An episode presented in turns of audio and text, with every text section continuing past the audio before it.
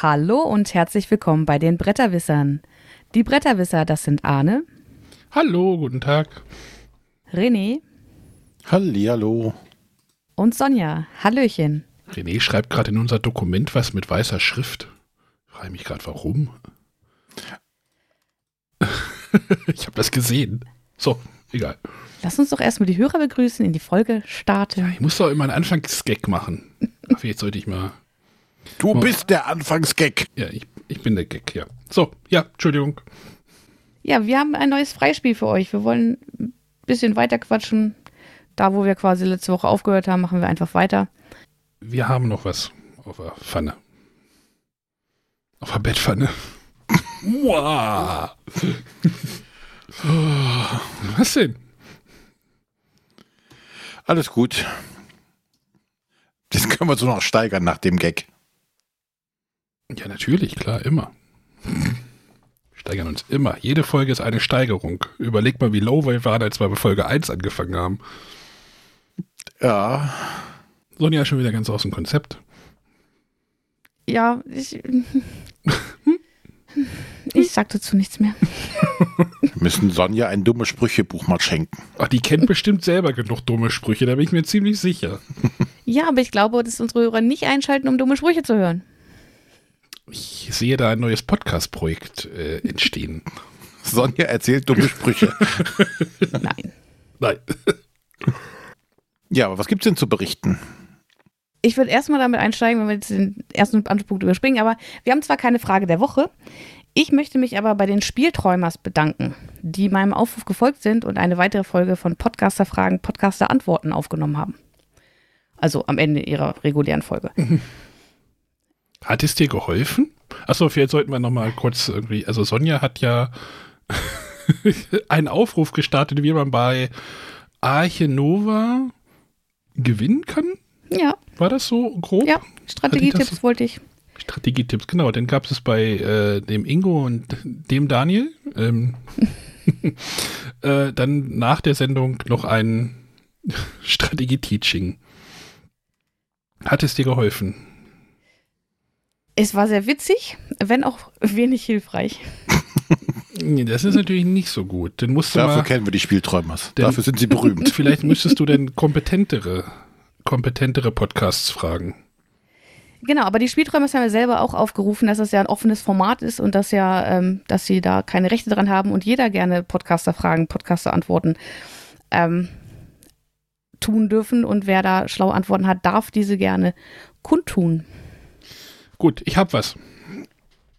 Mhm. Ich habe ja irgendwann meine ganzen Dominion-Karten auseinandersortiert und die ganzen Erweiterungen auseinandergerissen. Ein Teil möchte ich ja behalten. Ingo und Daniel, was mache ich jetzt mit den Karten, die ich nicht mehr spielen möchte? Schreibt, sagt uns das mal im nächsten Podcast. Das würde, ich, würde mich mal interessieren. Die könntest du nutzen, um Print-and-Play-Spiele auszudrucken und die dann einzutüten. Das sollen die uns doch beantworten, nicht du. ich bin auch Podcaster. Sagt wer. Das- Sagt wer.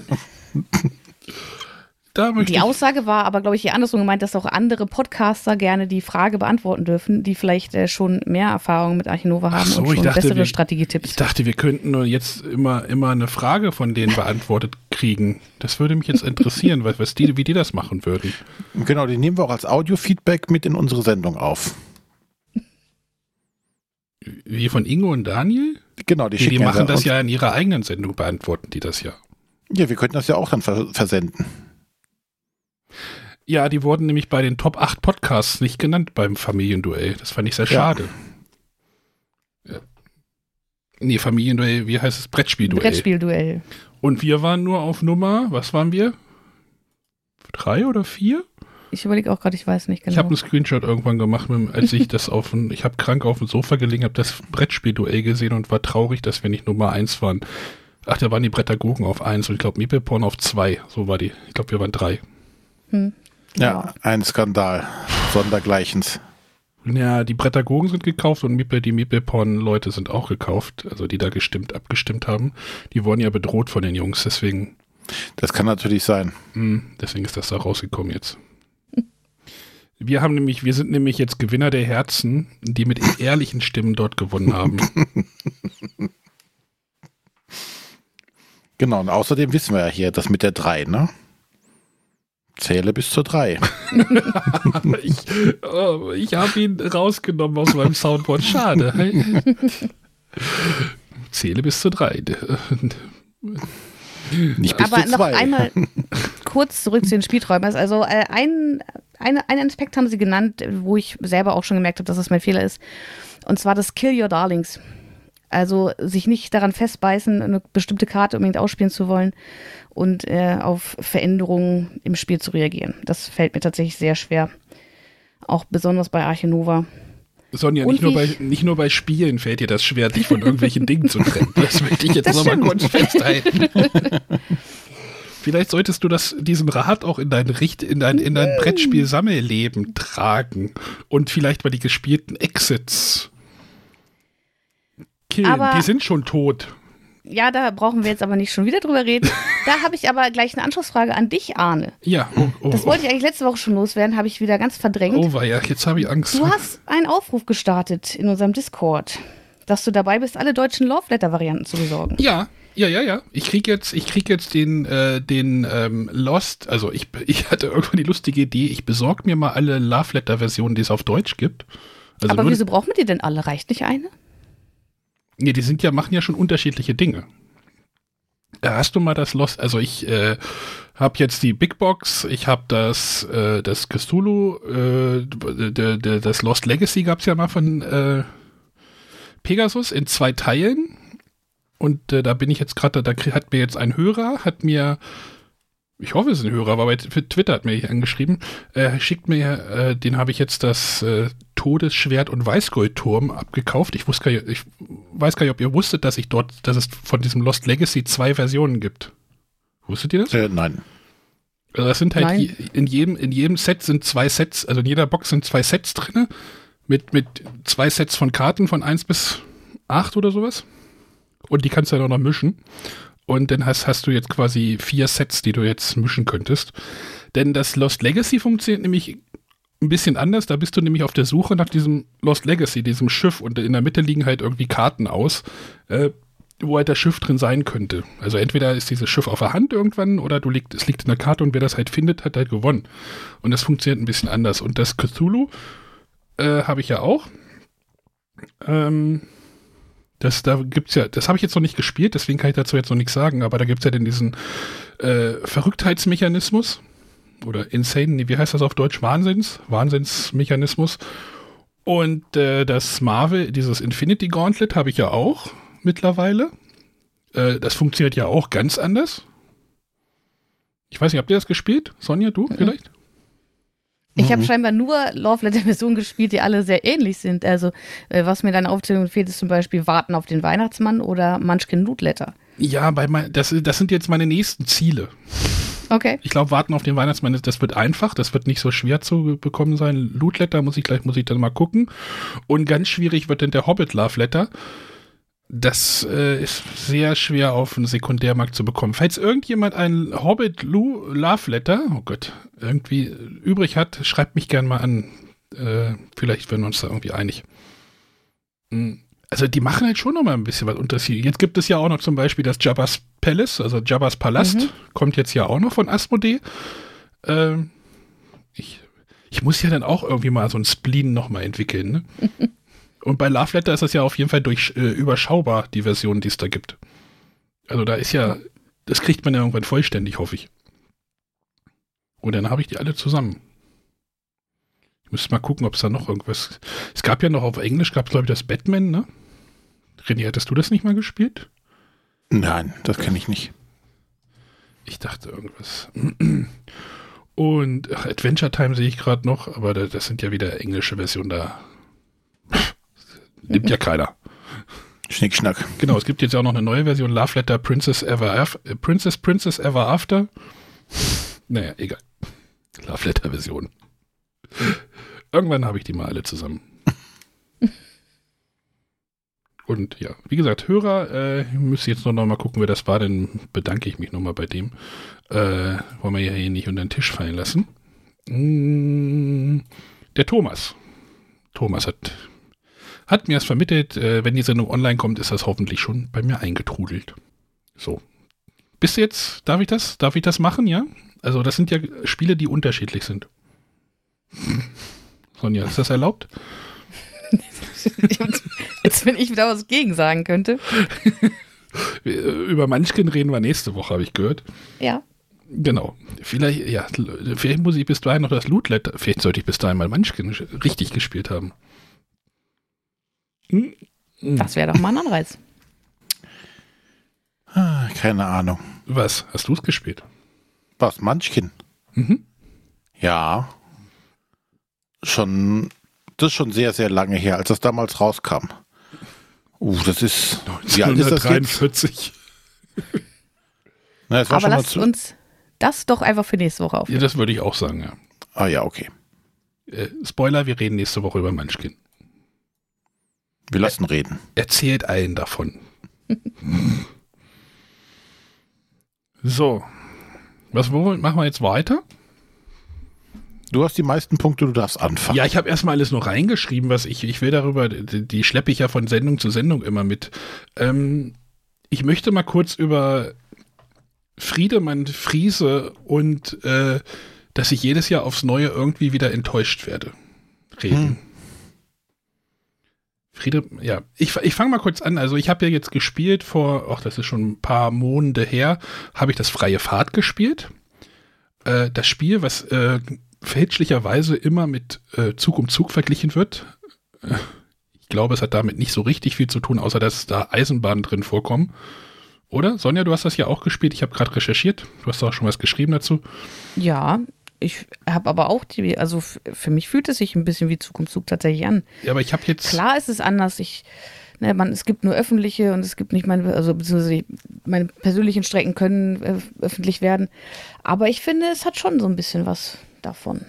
Ja, aber ich habe das bei, bei, bei beim anderen Podcast, wir waren das hier, äh, hier, Brettspielbar, da haben die gesagt, Zug um Zug ist eigentlich nur Set Collection und die, das Spielbrett ist einfach nur eine Manifestierung von diesen, äh, von dieser Sex Collection. Das fand ich eigentlich sehr passend. Und bei ähm, Freie Fahrt sammelst du ja keine Sets zusammen. Ne? Du sammelst schon Sets zusammen mit deinen Zielorten, aber das ist ja dann schlecht, wenn du davon Sets hast. Das ja. auch. Äh, kurz irgendwie, worum es geht. Ihr habt eine Auslage von Städten die ein bisschen komisch ist, darüber rede ich gleich nochmal.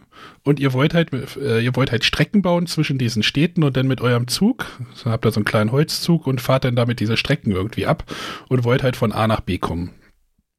Soweit ganz easy. Also wenn ihr eine Strecke baut, ist das eure. Diese Strecken ähm, können sogenannt, äh, es, im Spiel heißt es verstaatlicht werden. Also ein Spieler muss dem ba Erbauer dieser Strecke was ge äh, Geld geben, damit diese Strecke neutral wird. Ich nenne sie jetzt einfach mal neutral, äh, damit sie dann auch von allen genutzt werden können. Das klingt soweit ganz cool. Ähm, bei uns ist das erstmal relativ selten vorgekommen. Wahrscheinlich, je mehr Spieler da drin sind, desto eher wird das vorkommen. Aber, Ganz genau. Bitte? Ganz genau aber trotzdem fand ich das so okay. Und dann ist halt, hat halt dieses Spiel für mich, und das ist so ein Punkt, der Friede, den Friedemann Friese für mich immer hat, immer so kleine, äh, erzeugt für mich immer so, es ist nicht rund. Es ist für mich unübersichtlich und nicht rund. Also erstmal diese Strecken werden dann wirklich, das wird dann wirklich sehr unübersichtlich, wenn dieser Europaplan, wir bewegen uns auf einem Europaplan, äh, wirklich vollgebaut ist, da musst du wirklich schon sehr genau gucken. Äh, denn du markierst halt eine Strecke, die, ich weiß gar nicht, die haben immer nur irgendwie eine Länge von zwei bis vier, also kurz, ne? Eins, zwei, drei oder irgendwie sowas. Eins bis vier, glaube ich. Ja, ja, du markierst immer einen Teil deiner Strecke mit so einem Häuschen. Das heißt, diese Strecke wird halt nicht irgendwie mit farbigen Streckenteilen gebaut, sondern mit schwarzen Streckenteilen. Da legst du auf irgendeins dieser Teilchen ein Häuschen drauf, damit, das, damit du markierst, dass es deine Strecke ist. Das wird echt unübersichtlich nach der Zeit. Und wenn du das runternimmst, dann ist halt diese Strecke ja neutral und dann, das ist für mich so, erzeugt für mich so eine Unübersichtlichkeit. Also es ist nicht, ist nicht so klar man hätte es vielleicht irgendwie anders lösen können, das, naja, egal. Da, da möchte ich jetzt auch hier nicht wieder Armchair, wie sagt man, Armchair Game Design machen, sondern ähm, Und dann ist halt diese Auswahl dieser Strecken, die du hast, die besteht immer aus, einer, aus einer sehr großen Auslage. Je mehr Spieler sind, desto größer ist diese Auslage von Stadtkarten. Diese Stadtkarten, also diese Auslage besteht immer aus drei Reihen und du kannst immer eine Strecke bauen aus der obersten Reihe, äh, aus der obersten Karte und aus der mittleren Karte oder aus der mittleren Karte und der unteren Karte. Das heißt, du hast denn, ich weiß gar nicht mal, wie viel, wenn du, wenn du vier Spieler hast, wie viele Karten liegen da aus? 25? immer drei mal sechs aus. Wie viel? Also sechs mal drei Karten. Also liegen da 18 Städte, das heißt, äh, du musst da irgendwie gucken, okay, jetzt bin ich hier, jetzt könnte ich die Strecke dahin und dann, hm. dann sind diese Städtenamen, das ist vielleicht auch so eine internationale Entscheidung gewesen, einfach auch in ihrem, in ihrer ähm, Landessprache. Also ich weiß gar nicht, wie Lviv auf Deutsch heißt. Ist das, ne? Müsste ich jetzt mal googeln, aber ist auch egal. Also die heißen da wirklich, und dann heißt es nicht Krakau, sondern Krakow. Äh, ich, ich weiß es nicht. Also die, es, es, geht halt auch sehr weit in den Osten rein und in Südosteuropa. Und wie gesagt, diese Städte haben halt ihre, ihre Landesnamen. Das kann man ja irgendwann auch lernen. Ich jetzt als Geografiekundiger habe damit keine Probleme, aber auf diesen Karten ist auch kein Hinweis darauf, wo jetzt diese Stadt auf diesem Europaplan so zu finden ist, so wie das bei Zug um Zug zum Beispiel ist, dass da so ein kleiner Piktogramm nochmal ist, wo diese, sondern da ist halt eine Grafik von der Sehenswürdigkeit dieser Stadt drauf. Aber ist, eine sehr hübsche. Ja, ja, ist sehr hübsch, aber hilft jetzt bei der Spielübersicht jetzt wieder nicht. Und, ne, also, es gibt halt dieses Unübersichtlichkeitsproblem für mich und dann gibt es noch dieses Problem dieses Endes, was total, was eigentlich spielmechanisch total spannend ist, aber das jemandem zu erklären, äh, Du kannst ja nämlich irgendwann auch entscheiden, auf, aufzuhören. Wenn du, wenn, also wenn diese Stadtkarten alle abgefahren sind, äh, dann kommt es irgendwie darum, dann kannst du halt irgendwann passen, wenn du sagst, du möchtest jetzt nicht mehr fahren. Und ich glaube, die anderen können noch fahren und jedes Mal, wenn sie fahren müssen, müssen sie dir allen Geld geben, oder? Ne? Nein, jedes Mal, wenn man selber, nachdem man schon gepasst hat, an die Reihe kommen würde, bekommt man ein Geld aus dem Vorrat. Ja, oder so. Also irgendwas. Aber ein Geld sind halt drei Punkte. Ja, du kannst dann halt nur dadurch noch Siegpunkte generieren. Aber es ist so unintuitiv. Und dann kommt ja noch diese Wertung, die ja so unintuitiv, also sie, spielmechanisch macht sie Sinn. Ne? Also du wirst dafür belohnt, wenn du ganz viele Städte nur einmal angefahren bist. Du sollst nicht eine Strecke von A nach B hin und her fahren. Ne? Du sollst dich halt ausbreiten und einmal alles abgefahren sein. Das wäre am besten. Hast du eine Stadt zweimal angefahren, wie war das? Dann gibt's äh, weniger Punkte dafür oder sowas, ne? Ja, es gibt für die erste Karte wie immer fünf Punkte und die zweite dann nur noch zwei. Ja, also wie gesagt, das diese Spiele sind immer, die haben so viele tolle Ideen und das ist das das ist das ist jedes Mal so und ich denke mir so, Oh, das ist, das ist, da sind so viele coole Ideen drin in diesen Spielen. Und das ist jetzt halt schon öfter passiert. Also, diese, diese Spiele strotzen immer so vor Ideen. Genauso wie das bei diesem Frisiert war, was ich auch gespielt habe. Äh, können wir erstmal kurz, also, also ich würde jetzt schon noch gerne was zur freie Fahrt sagen. Ja, kannst du gerne machen. Denn ich finde es eigentlich ziemlich, also ich finde auch, dass die Übersicht ein bisschen schwierig ist, dass es sehr glückslastig ist, weil man ja immer nur von der oberen zur unteren Strecke, also vom oberen Ort zum unteren Ort fahren darf oder vom mittleren zum untersten. Und ganz oft höre ich Leute sagen, äh, kann ich nicht in die andere Richtung fahren? Nein, weil man muss in einem Ort sein, um die, den Auftrag quasi aufzunehmen. Muss man halt in der Startstadt sein und muss dann äh, die Zielstadt anfahren. Aber ich, ich finde das eigentlich, ich, ich finde, das hat so ein bisschen was von einem Optimierspiel, weil du hast halt auch, äh, das, das Geld im Spiel ist ja begrenzt. Jeder mhm. fängt eine bestimmte Summe an Geld an und dann gibt es noch so diese Orte am Rand, wo der erste Spieler, der da hinreist, auch noch das Geld einsammelt. Und dann geht es ja wirklich darum, sich zu überlegen, baue ich jetzt lieber selber noch eine Strecke, bin ich vielleicht ein bisschen schneller, ähm, wenn ich jetzt einen bezahle. Aber wie gesagt, ich muss halt immer bedenken, diese eine Münze ist drei Punkte wert. Und da muss ich halt auch gucken, wo ich bleibe. Und es kann sein, dass Spieler ganz viel Geld ausgeben, aber dann haben sie dann keins mehr, bekommen auch keins mehr, weil sie selber gar nicht so viele Strecken haben, sondern viele Strecken genutzt haben. Also ich finde, da steckt schon ein bisschen was drin. Ja, es steckt also, da was drin. Es hat mich auch nicht hundertprozentig überzeugt, mhm. äh, aber ich finde, es hat was. Und also ich persönlich, wenn ich in so einer Vierspielergruppe, würde ich das immer vorziehen, äh, als zum Beispiel in Zug um Zug oder in Transamerika zu spielen, weil da doch ein bisschen mehr Pfiff drin steckt. Das kommt aber auf die Gruppe an. Da für, ja, dies, ja, für freie Fahrt brauchst du aber eine erfahrenere Gruppe. Das habe ich ja gesagt, mit einer Vielspielergruppe. Mit, Ja, ja. mit Familienspielern würde ich natürlich immer eins der anderen beiden Spiele wählen. Ja, dann kann ich aber auch Transmer Transamerika spielen. Das spiele ich in der Hälfte der Zeit. In einem Viertel. Ja, aber da finde ich freie Fahrt immer noch reizvoller. Also ja, ich sag ja auch, dass da was drin steckt. Das will, da will ich dir ja gar nicht abstreiten. Ich wollte nur, nur sagen, dass ich immer irgendwie so dieses, dieses, dieses irgendwas stört mich an diesem Spiel. So, weißt du, so, ich hatte das Farium, fand ich ja eigentlich auch konzeptionell total cool, aber irgendwie hat es mich dann am Ende nicht so richtig abgeholt, weil es irgendwie. Was wäre denn, wenn jetzt, weil Friedemann Friese hat ja quasi jetzt keine Redaktion, die über, über seine Spiele drüber schaut, ne? Also kein Redakteur, der ihm da irgendwie hilft, oder sehe ich das jetzt falsch? Oder was macht der Henning Kröpke da? Also würde so ein bisschen Feinschliff, mal so, mal, mal so ein Mechanismus nochmal irgendwie rundschleifen oder was, was wegschneiden quasi oder sowas. Würde das manchen, manchen Spielen nicht sehr viel besser tu gut tun? Weißt du? Ja, das ist die Frage, ob die Sachen dann wirklich noch so rausstechen würden, weil ich finde, Friedemann Fiese Spiele haben, sind schon was Besonderes. Ja, aber stechen sie nur. Speziell. Ja, genau, sie sind speziell, aber ich denke jedes Mal, wenn, ich- wenn ich irgendwie die Ankündigung höre, oh, jetzt dies Jahr, ja, das, das klingt gut, das, das, das freie Fahrt, das, oh, das, das, das, ja, super. Und dann spiele ich so und denke mir so, oh, jetzt, oh, so zwei, drei Sachen nerven mich jetzt wieder so massiv. äh, also stechen sie nur heraus, weil sie halt kantig, ich sag jetzt mal kantig sind, also nicht ganz rund geschliffen sind, sondern halt einfach äh, einfach halt so ein bisschen spröde daherkommen. Also die Grafik äh, tut da ja noch ihr eigenes, ne? Also das Cover ist halt nett, aber der Spielplan ist halt irgendwie auch irgendwie, weiß nicht, Ocker und äh, Ocker in Grün oder bisschen blau. Also ich wollte noch frisiert sagen, da habe ich nämlich genau das gleiche Gefühl, dass das Spiel wahrscheinlich spannend, also dass das Spiel spannend sein kann, aber es ist halt drei Viertel des Spiels ist halt einfach langweilig bei frisiert. Du ziehst halt Karten, nimmst du irgendwelche Karten raus und die Spannung kommt dann halt in der dritten oder wie viele Runden gibt es? Drei oder vier? Ich weiß es schon gar nicht mehr.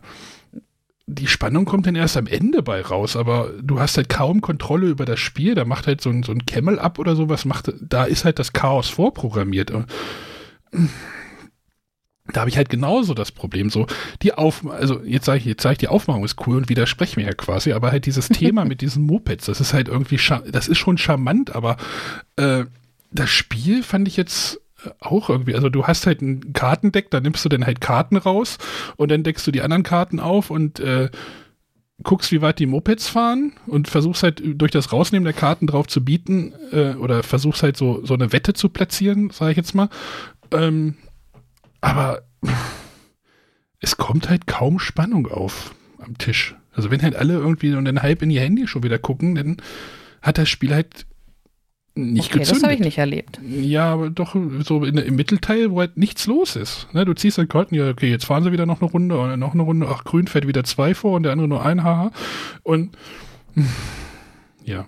Aber vielleicht sind die Spiele einfach grundsätzlich nichts für dich. Also Friedemann Friese Spiele. Ja, da, daraus sollte ich eigentlich was lernen. Ich habe gerade nochmal Boardgame Geek irgendwie die Liste aufgemacht oder so, also ein 504 oder sowas. Das ist, klingt ja konzeptionell cool, aber es funktioniert daher einfach auch nur bedingt. Ne? Da ging es halt nur um das Konzept. Das Ja gut, das war aber ja tatsächlich was, in Anführungszeichen, so als Kunstwerk zu betrachten, ne? Ja. Oder halt feiner Sand, ja, habe ich auch zweimal gespielt, denke ich mir auch so, uff, ja, schön. Vielleicht sollte ich da echt, einen- echt einen Bogen drum machen. Aber ich lerne es auch nicht. ja. Aber meint ihr nicht auch, wenn man jetzt sagt so, ey, da guckt jetzt nochmal, er hat ja auch Spiele, ich sehe gerade nochmal irgendwie Spiele bei Amigo rausgebracht und so und bei Hochgradis Terra, wenn er jetzt nochmal eine Redaktion dran arbeitet und der, wie sagt man, der, der, der Schaffer sich von dem Produkt löst, sind wir wieder beim Loslassen, ne? Ob man, dass man einen frischen Blick drauf kriegt und einfach mal so ein bisschen das Ganze streamlined, wie René immer- denn immer sagt, ob, ob da die Spiele nicht auch ein bisschen was gewonnen hätten. Naja, ich glaube ja nicht, also er sitzt ja nicht die ganze Zeit alleine da und äh, wenn er fertig ist damit, sagt er, so, jetzt veröffentlichen wir das mal, so wie ich mir es ausgedacht habe. Er sitzt, wird das ja nicht komplett alleine machen. Mhm. Ne? Er wird ja auch Leute haben, die, mit denen er das Probe spielt, die ihm auch Feedback geben. Und ob es dann immer anders wird, äh, Wenn da eine Redaktion noch hintersteht, weiß ich nicht.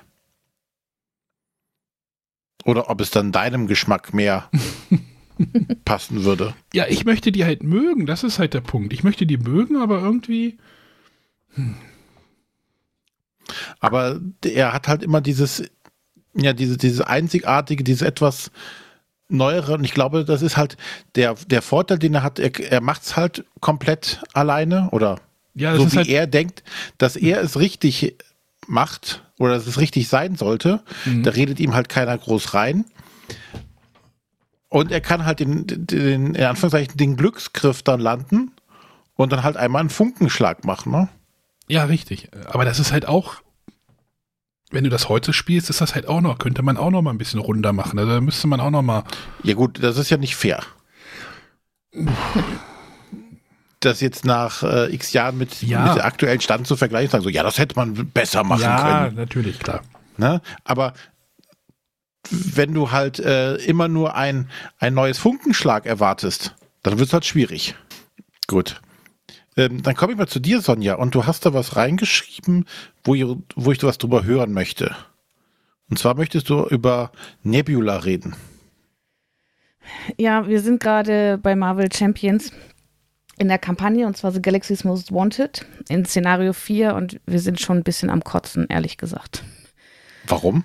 Ähm, wir spielen mit, äh, mit den enthaltenen Charakteren, also mit Groot und Rocket Raccoon, und wir haben gefühlt keine Chance gegen Nebula. Mhm. Und langsam vergeht mir auch echt ein bisschen der Spaß dran. Weil wir jedes Mal denken, es, die, die Effekte, die sie auslöst, die sind einfach so ätzend und es ist, dann zieht man die falschen Karten und dann kriegt man wieder eine Karte abgezogen und dann kriegt man da wieder auf die Fresse und dann muss man da wieder. Und ähm, wenn man dann so bei Boardgame Geek so liest, sagen auch alle, ja, Nebula und der Ronin, der danach noch kommt, die sind halt auch einfach scheiße. Sie sind nicht okay. gut designt und es macht keinen Spaß. Und tatsächlich bin ich momentan auch an so einem Punkt. Eigentlich fühle ich mich herausgefordert, möchte es nochmal schaffen, aber irgendwie habe ich das Gefühl im Moment, dass ich zu kaum was anderem komme, ähm, weil ich die ganze Zeit nur versuche, oder weil ich gemeinsam mit Micha die ganze Zeit nur versuche, Nebula zu besiegen. Und mal eure Decks zu variieren? Wir haben schon, also normalerweise spielen wir immer nur mit den äh, vorgefertigten Decks. Jetzt haben wir schon mal angefangen, so ein bisschen, ähm, also wir, wir wollen weiterhin mit Groot und Rock Raccoon Nebula besiegen, weil das sind einfach die Charaktere, die dabei sind. Mhm. Haben auch schon versucht, ein paar Basiskarten auszutauschen, ein paar von den Aspektkarten auszutauschen. Bin mir aber auch noch nicht sicher, ob das wirklich in die richtige Richtung läuft, weil irgendwie funktionieren dann andere Dinge nicht mehr, die vorher ganz gut funktioniert haben. Ja, Nebula also, ist echt eine Drecksau. Ja, was ähm, du? Moment, ich suche gerade was. War, ähm, ich bin ja auch keiner, der jetzt hingeht und sagt stundenlang, oh, ich äh, probiere hier die und die Kartenkombination aus und äh, alles Mögliche. Aber kennst du die Seite Marvel Card oder CDB, Card Game DB oder Card Database? Ich bin mir gerade nicht ganz sicher. Irgendeine Seite hatten wir da schon mal aufgerufen, um uns auch rauszusuchen, was für Karten wir dazu nehmen könnten.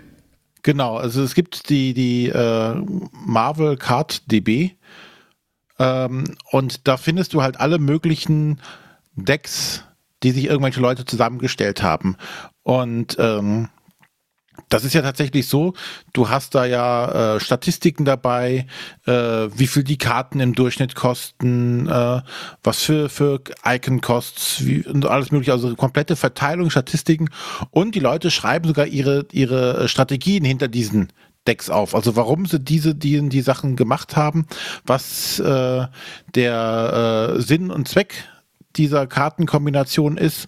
Also weiß ich nicht, ähm, um schnell an Anfang Karten zu bekommen. Oder dann heißt es, okay, am Anfang solltest du einen Mulligan nehmen, wenn du nicht folgende Karten oder so ähnliche Karten auf der Hand hast, mhm. die das Ziel erreichen. Und die drehen manchmal so diese Charaktere komplett auf links, wo du denkst, oh, die starten mit dem äh, Aspekt, äh, weiß ich nicht, Führung. Und denkst du, ja, das müsste auch immer Führung bleiben. Nee, die nehmen dann auf einmal den Aspekt, weiß ich nicht, Schutz und dann spielen die sich natürlich komplett anders, aber passt dann auch super zu deren Grundfähigkeiten. Und äh, da kann man natürlich auch super mal nachschauen, wenn man jetzt hier ähm, Rocket Raccoon hat, was gibt es da noch für Möglichkeiten, den mal umzubauen? Hm. Und, und es befreit halt einen von der Last, zu sagen so, ah, ich muss das jetzt selber irgendwie rausfinden, sondern man kann sagen, okay, wie, wie die vorgefertigten Decks aus dem, die aus dem Spiel dabei sind, die meistens nicht so prall sind. Mhm. Weil die halt auch viele Karten dabei haben, wo du sagst, okay, die würdest du in ein normales, in ein optimiertes Deck nicht reinnehmen, weil die gibt es in einer ähnlichen Variante vielleicht besser. Also, was uns jetzt schon ein bisschen genervt hat, es sind in beiden Decks jeweils nur zwei Verbündete. Und einer ist genau der gegenteilige, den man dann ja nicht spielen darf. Also Groot hat Rocket Raccoon drin und Rocket Raccoon Groot. Und wenn ja. die zusammenspielen, darf man den ja nicht ausspielen. Und dann kann man die Karte halt nur als Ressource verwenden. Also die haben wir auf jeden Fall schon mal rausgeholt, weil wir gesagt das macht keinen Sinn und haben uns äh, versucht halt über die Basis und die Aspektkarten noch ein paar Verbündete reinzuholen, die ja dann auch immer ganz gut verteidigen können. Mhm. Das Schöne ist, du kannst halt ähm, diese Sachen auch super durchsuchen. Ne? Also diese ganze mhm. Seite ist äh, eine riesige Datenbank. Du kannst nach äh, bestimmten ähm, Leuten suchen. Du kannst nach äh, sagen, du möchtest Solo-Spieler, du möchtest Multiplayer-Decks haben, du möchtest Beginner oder sonstiges. Und dann suchst du halt das raus, was du haben möchtest und baust das Deck mal entsprechend um und probierst es dann damit aus. Das Ganze ist ähm, grundsätzlich mit den englischen Bildern, aber du kannst es auch auf Deutsch umstellen. Dann sind zumindest die Kartentexte und die Effekte nochmal übersetzt. Ja, ich glaube, dann war das die Seite, wo wir auch letztens geschaut haben. Ja. Aber schaut da mal nach und guckt, schaut mal euch mal äh, eure Charaktere an äh, was man daraus bauen kann. Hm. Na, du kannst hier nach Set zum Beispiel, was haben wir hier? Äh, wen haben wir jetzt hier?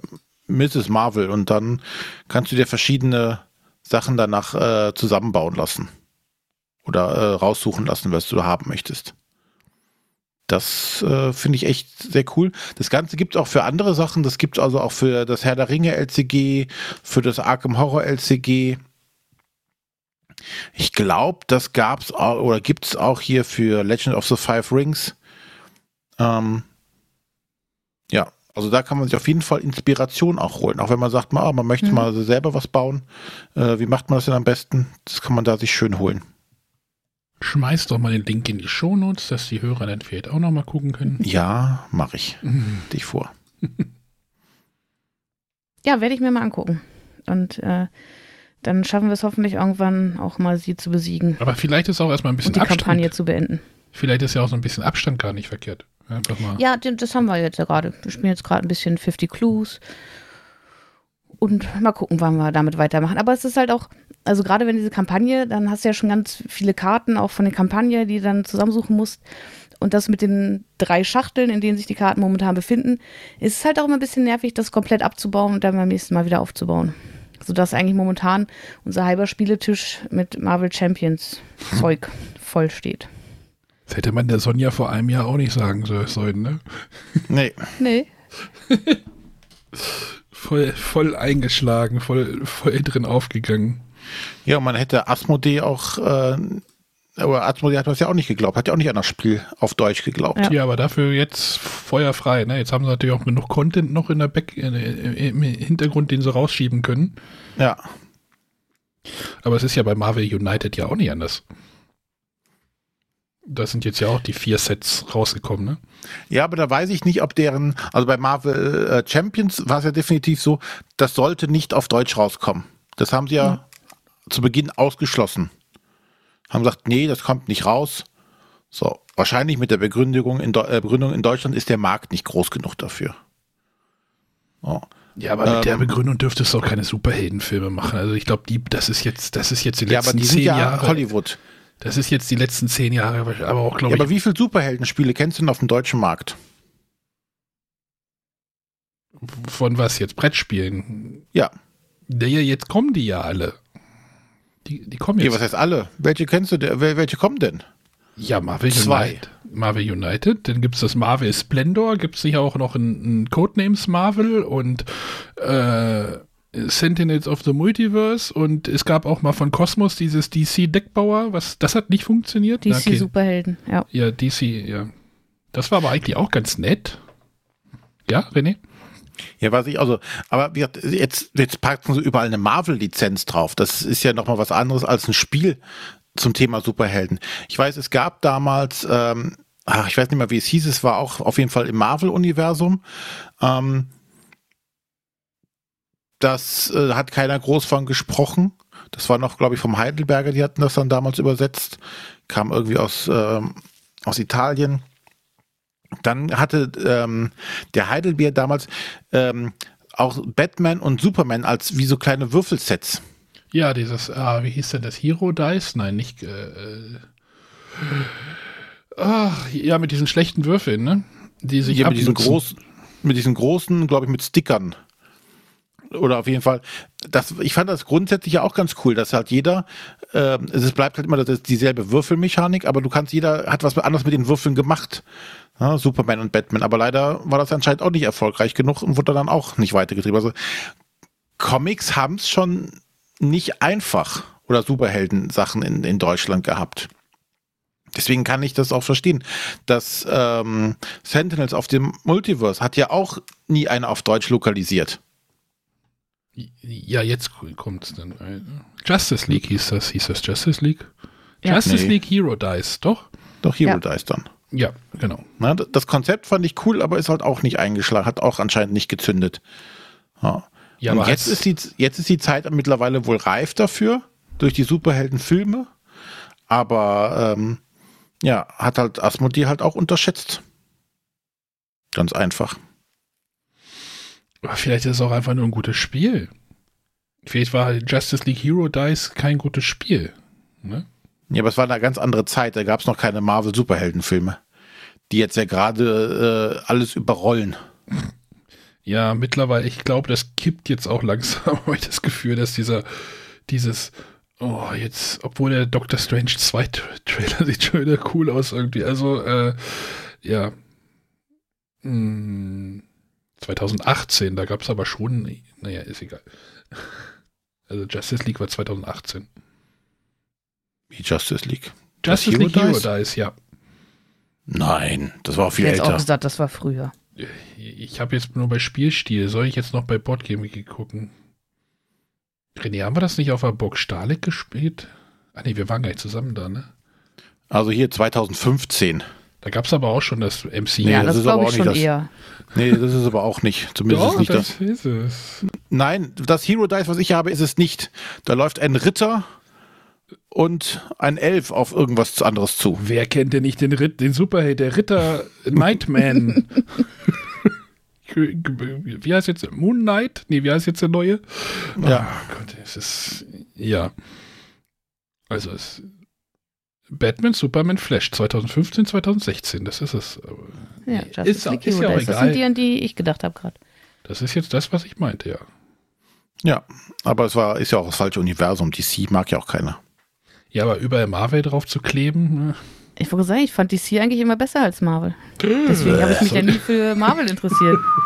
Hallo Sonja, wir hören dich leider nicht mehr. Aber wir haben Sonja wieder verloren. Wieder, Windows hat wieder ein Update gemacht. Aber die Zeiten sind ja vorbei. Von DC. Nee, dass ich Marvel nicht mag. Hast du denn das, das? Gibt es das jetzt auch schon? Ja, aber das, also es ist ja schon im Disney-Universum nicht gut und es wird nicht besser, nur weil es im Marvel-Universum spielt. Hey, Marvel gehört zu Disney. Von daher äh, werde ich das auslassen. Das geht aber nicht, Sonja. Doch. Du darfst nicht alles, du darfst nicht Dinge auslassen. So Doch. funktioniert das nicht. Doch. Ähm, ja. So, René, was hast du denn? Ja, der äh, Arne sagte eben schon, ich möchte was über den nächsten Sommerurlaub berichten. ähm, weil ich über den Cayman Club sprechen möchte. Aber es sind Kaimane, nee, das sind, nee, wie heißen diese kleinen Krokodile? Heißen ja, Kaimane, genau. Ja. Und da geht es jetzt um den Cayman, Cayman, ja. Sind es geht um den Cayman Club. Hat das was mit Krokodilen zu tun? Ähm, nicht äh, um richtige Krokodile, ähm, aber gedanklich vielleicht schon. Also der Cayman Club, das ist eine Hörspielreihe. Ich, deswegen finde ich es nicht bei Boardgame Geek. Ich gebe das gerade in verschiedensten Kombinationen ein. Nein, wir, wir, dürfen ja im Freispiel auch ein bisschen wieder ausbrechen aus unseren Sachen. Deswegen möchte ich heute mal wieder über ein Hörspiel sprechen, ähm, was ich jetzt, oder was schon älter ist, ähm, ist eine 1 Live bzw. WDR-Produktion.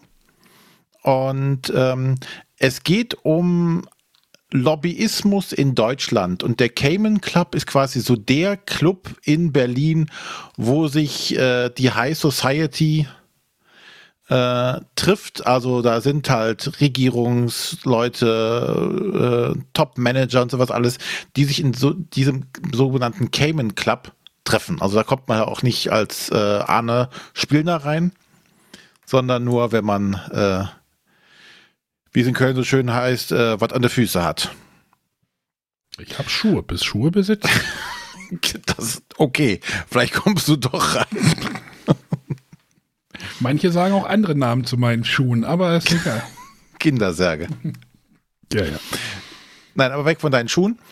Ähm, und es gibt den, den Hauptcharakter, ähm, den Hagen von Grau, der halt ein Lobbyist ist und verschiedene naja, der sich in der, der, dieser Welt sehr gut auskennt und verschiedene äh, Kontakte zu allen möglichen Leuten hat und Aufträge bekommt, um bestimmte Sachen entsprechend darzustellen. Das Ganze geht los damit, dass in einer Schule äh, in, in Deutschland hat auf jeden Fall ein Amoklauf passiert. Und er soll jetzt, weil sein, sein Auftraggeber äh, ist halt unter anderem der Hersteller des Spiels, soll dafür sagen, dass der, äh, sorgen, dass der nicht schlecht dasteht. Und ähm, er muss halt mit ähm, moralisch fragwürdigen Mitteln, die auch bestimmt nicht immer rechtskonform äh, sind, diese Aufgaben lösen. Und ähm, kennt einer von euch House of Cards? Mhm. Nur vom Hören sagen. Ich glaube, die ersten drei Staffeln oder zwei, also nach hinten habe ich, bin ich da irgendwie ja. ausgestiegen. Ich glaub, Und Frank Underwood ist ja ein Charakter, der eigentlich ein Arsch ist. Nein. Stimmt, Arsch darf man nicht sagen. Der nicht sehr sympathisch ist. Trotzdem verfolgt man genau diesen unsympathischen Charakter und erlebt alles aus seiner, aus seiner Perspektive. Und da, das ist auch beim Cayman Club so. Dieser Hagen von Grau ist ein ungeheurer Fiesling, wo du in dem jede, jedes Mal wünschst, das soll nicht klappen, was er gerade vorhat, weil es meistens irgendwas Negatives zur Folge hat. Ähm, und es ist halt, ich möchte jetzt gar nicht weiter über die Story erzählen, weil äh, alles, was man, äh, was man darüber verrät, ähm, macht, macht die Spannung ein bisschen kaputt. Aber es geht halt um diese Intrigenspielen, dieses, diesen Lobbyismus, ähm, wie Leute gegeneinander ausgestochen werden, Verbindungen, die geknüpft werden, äh, Gefallen, die eingefordert werden. Und das Ganze, es gibt jetzt mittlerweile in drei Staffeln. Die dritte Staffel auf jeden Fall mittlerweile auch als Podcast, den man sich dann quasi frei runterladen kann. Und die ersten beiden Staffeln sind zumindest, glaube ich, auf den normalen Musikstreaming-Diensten zu haben.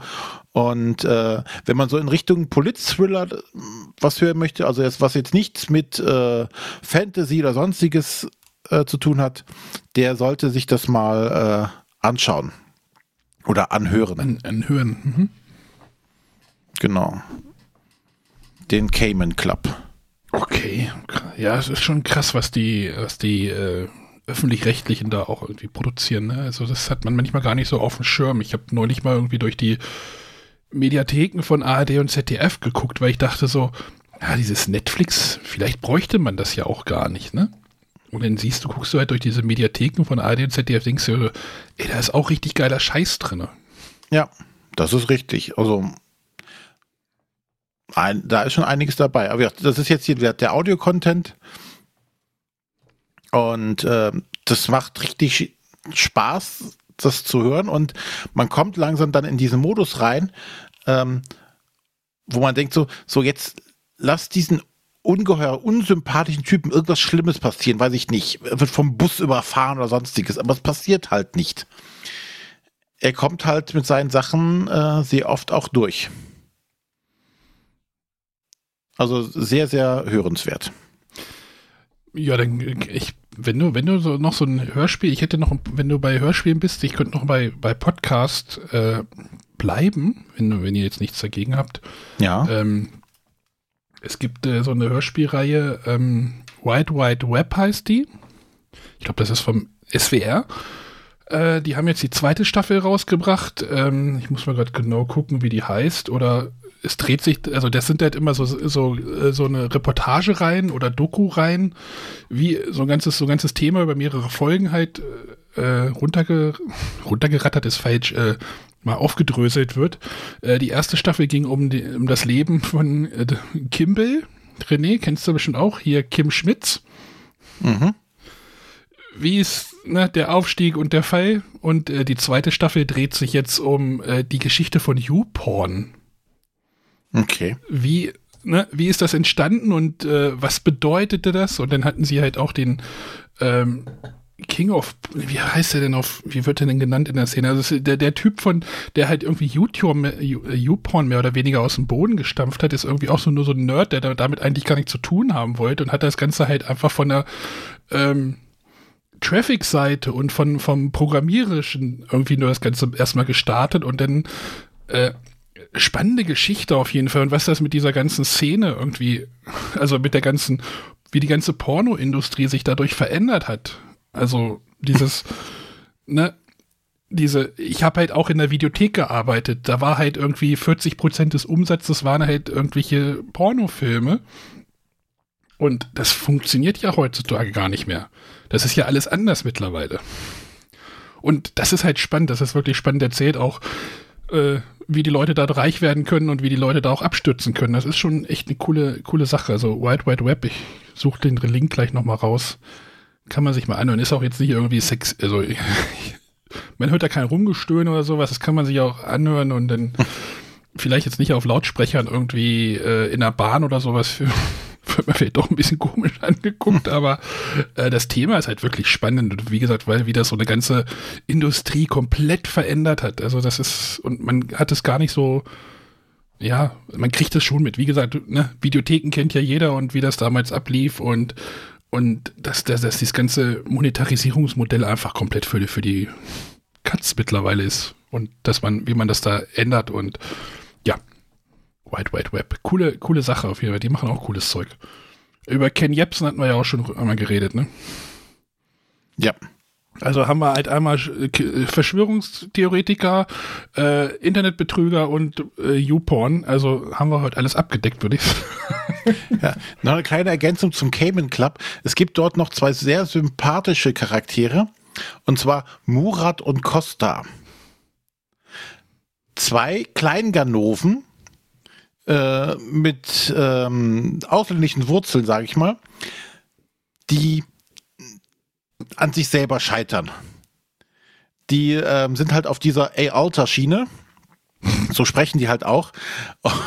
Und äh, sind quasi der, der äh, Running Gag in dieser Serie, die, weil die nichts gebacken kriegen wollte ich einfach noch gesagt haben. Äh, Nochmal noch zurück zu, zu, zu, der White Web Web Geschichte. Es ging um Pornhub und nicht um YouPorn, aber YouPorn gehört auch zu Pornhub. Also, ähm, Du kennst dich da aus. Nein, ich habe das nur gehört im Auto. Ja, Weil das gut. Ich, nee, ich frage für einen Freund. Äh, ich äh, habe mir die, ähm, wie, wie, sagt man, ich habe mir die Reportagen durchgelesen oder sowas. ich, naja, egal. Wollen wir nochmal zum Brettspielen kommen? Gerne. Ja. Was hättet ihr noch gerne? Ach so, das hat ein, hat ein Hörer ja schon gefragt, dann spreche ich nochmal kurz drüber. Die wollten ja auch so einen Ersteindruck haben.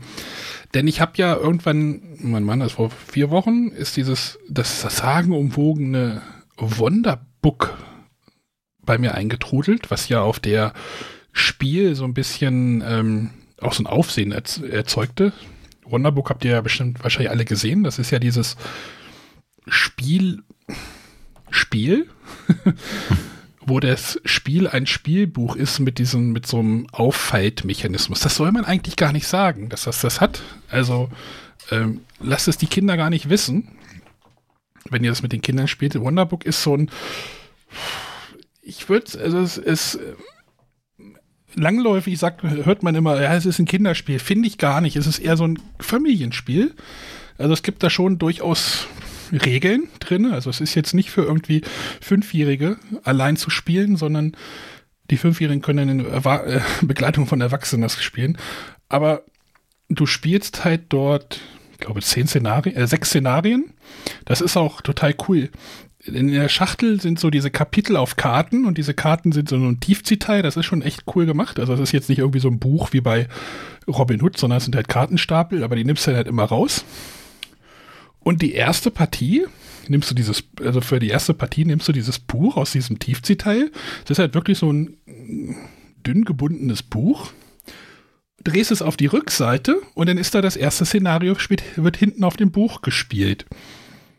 Du, also da ist dann halt so ein, so ein kleiner Kerker aufgedruckt mit so ein paar, paar Federn und dann liest du halt die Geschichte vor und dann bewegst du dich mit den Figuren über, die, über den Spielplan und andere Figuren müssen bekämpft werden. Ich will da jetzt auch nicht zu viel sagen, sollte er ja selber entdecken. Aber das ist, dieses Spiel ist so liebevoll. Also allein schon dieses erste Szenario, wo du denkst so, das ist cool. Hier gibt's, du, du spielst irgendwas und dann lest, sagt die Karte so, okay, jetzt guckt mal hier, ob ihr, äh, weiß ich nicht, den Becher findet. Und dann guckst du auf den Spielplan siehst so, okay, da liegt halt der Becher und den hast du halt vorher so gar nicht wahrgenommen. Ne? So, der, der lag halt da, ist einfach so gesagt, ja, das ist halt einfach so, ne? Einfach so dahingemalt. Aber der hat dann auch so eine spielerische Relevanz oder äh, es tauchen dann irgendwie so Leuchtviecher auf und dann siehst du dir halt auf dem Plan auch erst, nachdem du darauf hingewiesen wurdest, sondern du hast es einfach so gar nicht wahrgenommen. Und dann nach der ersten Partie, das äh, spoiler ich jetzt, weil irgendwann muss man ja in dieses Buch rein. Aber wie gesagt, wenn ihr das mit euren Kindern spielt, verratet den nicht den, den, Gag, weil das habe ich mit meinen Kindern gemacht. Wir haben das in das erste Szenario gespielt, dann hat man das auch gewonnen. Ähm, und dann sagt halt dieses Szenario, ey, klappt jetzt dieses Ding auf. Und dann habe ich das halt gemacht und hab, oder ich hab's mach, die Kinder haben es dann aufgeklappt und ich habe die dabei gefilmt und denen sind die Augen aus dem Kopf gefallen, weil sich dann in diesem, aus diesem Buch äh, so ein riesen Baum auffaltet, der halt dreimal so hoch ist wie das Buch. Ne, nicht, aber der faltet sich wirklich sehr groß auf und das ist dieser Baum, der auch auf dem Cover drauf ist. Also das, das ist schon und da, da, ist, da ist so viel drin und im zweiten Szenario geht das dann weiter und wenn, wenn man sich dieses Ding schon mal genau anguckt, dann äh, muss da noch so viel Zeug drin stecken. Wir sind jetzt noch nicht weitergekommen, weil wir es jetzt zeitlich nicht geschafft haben. Äh, aber dieses erste, äh, zweite Szenario spielst du auf diesem aufgeklappten Buch, spielst du quasi nur in einem Viertel des, dieses Buches, sondern in einer kleinen Ecke nur. Das sind so, mhm. so ein paar Felder. Dann gehst du, okay, ihr seid jetzt da, okay, ihr müsst jetzt dahin, aber mehr, mehr, über mehr Fläche bewegst du nicht. Das ist auch so thematisch schon ein bisschen abgegrenzt, weil da so ein Fluss drauf gezeichnet ist. Also da könnt ihr noch gar nicht rüber, sondern ihr müsst einen anderen Weg, also, ne? Und das ist, das ist schon cool, aber wie gesagt, das ist jetzt nicht ein Kinderspiel, sondern das kann man echt, also ich finde das auch faszinierend, wie sie das gemacht haben. Ich weiß auch nicht, wie das produktionstechnisch gelaufen ist und dieses Produkt ist jetzt auch nicht günstig. Ne? Also ich glaube, es kostet so um die 70 Euro. Da frage ich mich dann halt, für wen ist dieses Produkt was? Also ich weiß halt, kann mir vorstellen, wo der Preis halt herkommt und ich weiß halt nicht, wie das produziert wird, aber ähm, wer kauft, welche Familien kaufen sich so ein Produkt? Ne? Das ist jetzt halt die Frage, die ich mir da immer stelle. Äh, ich, René, ich habe dir ja schon gesagt, wenn wir durch sind, dann kriegst du das, kriegt ihr das auch an auf jeden ja, Fall. Ja, ich bin schon gespannt. Also das ähm, werde ich aber genauso machen. Ich werde auch nichts vorher sagen. Nein, zeigt ihnen das nicht, sondern spielt erstmal auf der Rückseite und dann Ende-Szenario aufklappen und dann, boah, weil das halt auch über so einen Erzähler denn noch, also da kommt dann halt ein Charakter ins Spiel und der sagt dann halt, ja, ihr habt jetzt den bla bla blub und Zeug und, und das ist da, das, ich, ich glaube, ich glaube, da geht jedem das Kinn, äh, die Kinnlade runter, wenn man das noch nicht vorher gesehen hat, weil sowas, diese, diese Pop-Up-Bücher, kennt, kennt man ja so von so einer kleinen Geburtstagskarte, aber so als so ein großes Buch habe ich die halt auch selten gesehen. Hattet ihr sowas ja, für die Kinder? Nee, ne?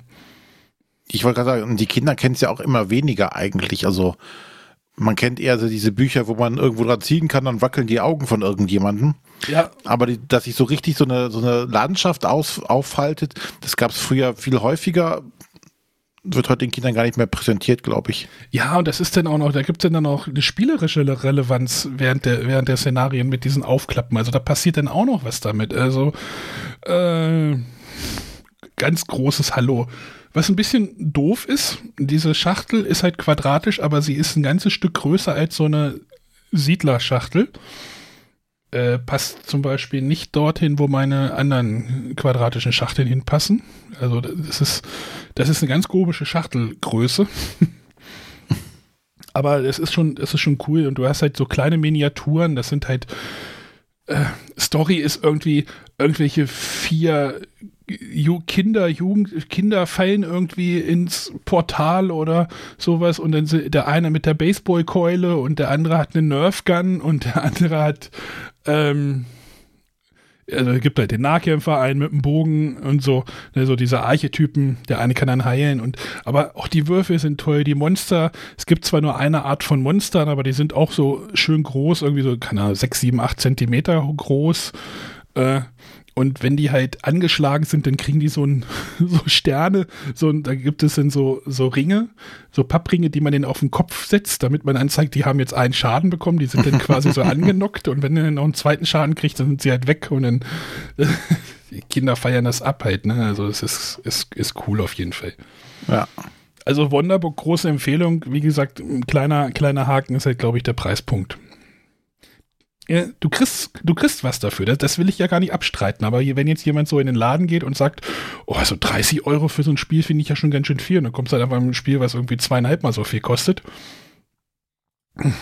Musst du halt schon wissen, oder du brauchst halt eine gute Empfehlung. Aber ja. Okay. Sonja, hast du davon irgendwie was gehört? Ja, ich, ich, bin da immer wieder hin und her gerissen. Ähm, ich habe dich ja, glaube ich, schon mal gefragt. Du sagtest, ja, nee, ohne Kinder würde ich das eher nicht empfehlen. Ich habe auch schon das Gegenteil gehört, äh, aus dem Bibelletz, wo es hieß, nie unbedingt spielen, auch nur unter Erwachsenen. Ähm, ja, dass ich selber noch gar nicht weiß. Irgendwie reizt es mich total, aber andererseits hm, bin ich noch nicht überzeugt, ob das für mich ohne Kinder und also für mich in einer Spielegruppe mit Erwachsenen was sein könnte. Ich glaube, äh, ich sag mal so, es hat halt einfach so einen Pandemie-Mechanismus, ne? Äh, Monster, die auf dich zulaufen. Also das ist halt der, also okay, das sind jetzt so zwei Szenarien. Ich weiß nicht, was da noch kommt, aber mhm. es sind halt keine weiteren Monster mehr, Miniaturen mehr in der Schachtel drin. Also ich habe schon geguckt. ähm, also nicht irgendwelche Fächer oder sowas, die man noch aufmachen kann. Es gibt halt einen Umschlag, aber der wird auch gleich im ersten Szenario geöffnet. Aber das ist auch ein cooles Aha-Moment, aber den lasse ich, äh, erzähle ich jetzt nicht. Ähm, und soweit das geht, kann man, glaube ich, auch alles zurücksetzen. Machst halt nichts kaputt. Ja. Aber ich, ja, glaub, bin auf jeden Fall gespannt. Ich glaube, reine Erwachsenenrunden. Weiß ich, weiß ich nicht. Also. Es gab ja da vor einiger Zeit, das ist auch schon ein paar, fünf Jahre bestimmt, ja dieses Myth hieß das ja, ne? Nee, doch M-Y-T-H-E. Das hatte auch, glaube ich, so einen Fight-Mechanismus. Das war aber ein kleines Spiel wo man, das hatte ich neulich irgendwie bei meinen Bildern nochmal gesehen. Ist aber auch nicht so gut gewesen. da fightete man auch einen Drachen irgendwie auf. Ja, Wonderbook, spannendes, spannendes Projekt auf jeden Fall. Also, also sowas siehst du halt natürlich, ne? Nicht oft, also so ein, Pro, Pro äh, so ein, so ein Produkt, ne? Also ist jetzt nicht irgendwie äh, Handel im Mittelmeerraum oder irgendwelche Züge in Europa fahren lassen, sondern was ganz Spezielles. Ja, und auch tatsächlich ungewöhnlich für den Verlag. Also ich hatte ja mit Abacus auf ein Spiel gesprochen mhm. und die waren sich auch lange unsicher, ob sie das wirklich machen. Also sie machen ja sonst viele Spiele mit DV Giocchi, dem italienischen Verlag, zusammen. Mhm. Und bei dem haben sie lange überlegt, aufgrund des Preises, weil sie sich nicht sicher waren, ob sie es wirklich verkauft bekommen. Ja, also die erste Auflage war ja weg. Da war ja der Hype genau. in Essen da. Jetzt ist es halt spannend, wie die zweite Auflage, wie sich das verkauft. Ne? Also, ja. Müsste mal gucken, ob das noch verfügbar ist. Na, ich würde mal davon ausgehen, dass wenn die kalkuliert haben, eine Auflage zu machen, dass sie zumindest diese erste Auflage keinen Verlust macht. Weil wenn sie sich nicht sicher sind, ob das sich verkauft, dann werden sie nicht mit einer zweiten Auflage festgerechnet haben. Ja, das Buch, das Buch ist, in dem Buch ist ja kein Text drin. Ne, das Buch produzierst du denn wirklich äh, international ja durch, wahrscheinlich.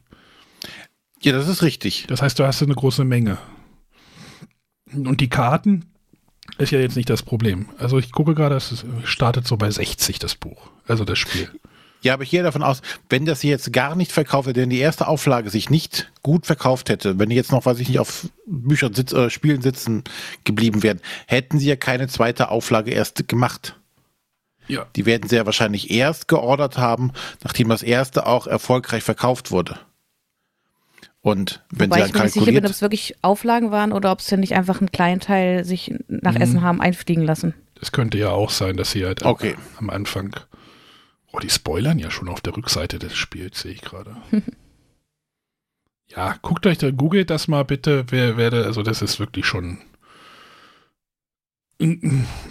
beeindruckend. Also ich, ich, ich sehe es jetzt halt gerade wieder, denke mir so, äh, wa- was für krass. Und wie gesagt, gerade was halt da alles noch drumherum passiert. Und das waren jetzt nur zwei Szenarien. Also da, da muss noch einiges mehr gehen. Wenn ich den Aufbau des Buches mir genau angucke. Sagen wir es mal so. das geschulte Auge hat schon nachgeschaut. Nee, wenn du unter dem Baum noch ein paar, paar Lagen Pappe siehst, Passiert da noch was? wird da noch irgendwas sein. ja, das geht halt nicht anders. Ja, Wonderbook. Ähm, ja, ist erschienen bei Abacus Spiele. Ja, über den Verlag, das hatte ich mich auch gewundert so, aber ist ja auch cool, wenn die da auch mal was Spezielles machen, ne? Martino Ciacera und Michele Piccolino.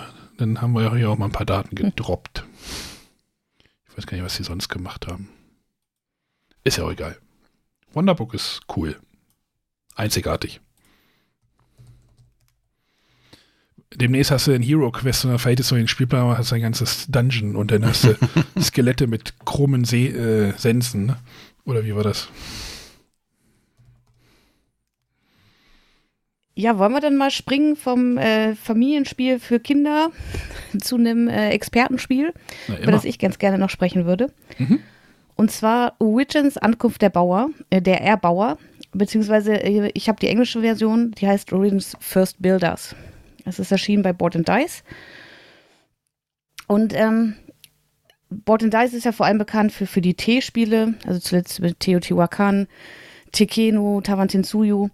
Äh, das sind ja alles Spiele, die ich schon ziemlich cool finde, wo ich ähm, mich gerne mal reindenke und äh, wirklich mal so eine längere Spielsession mache mit wirklich schön verzahnten Mechanismen. Wobei ich sagen muss, dass Tekeno mich persönlich jetzt nicht so überzeugt hat. Und gleiches kann ich schon mal vorweg sagen, gilt auch für Origins. Da hätte ich jetzt mal eine Frage an euch. Habt ihr schon mal Spiele abgebrochen, weil sie euch zu lang waren? Also ich selber habe das nicht gemacht, aber mir ist zuletzt aufgefallen, ähm, die Melly von Hunter und Friends hat jetzt zum, zum zweiten Mal ein Bild gepostet in ihrer Instagram-Story von Origins mit dem Kommentar, ja, wir haben es wieder abgebrochen, weil es uns zu lange gedauert hat. Ist euch das schon mal passiert? Mm, Also wir haben Koopera Koopera kooperative Spiele schon mal abgebrochen, weil wir gemerkt haben, okay, wir können jetzt hier noch eine halbe Stunde versuchen, aber das Ziel erreichen wir nicht mehr. Hm. Da haben wir natürlich vorher abgebrochen. Aus Längengründen aber noch nicht. Ja, früher Monopoly und Risiko. Okay. Das zählt jetzt wahrscheinlich nicht, ne?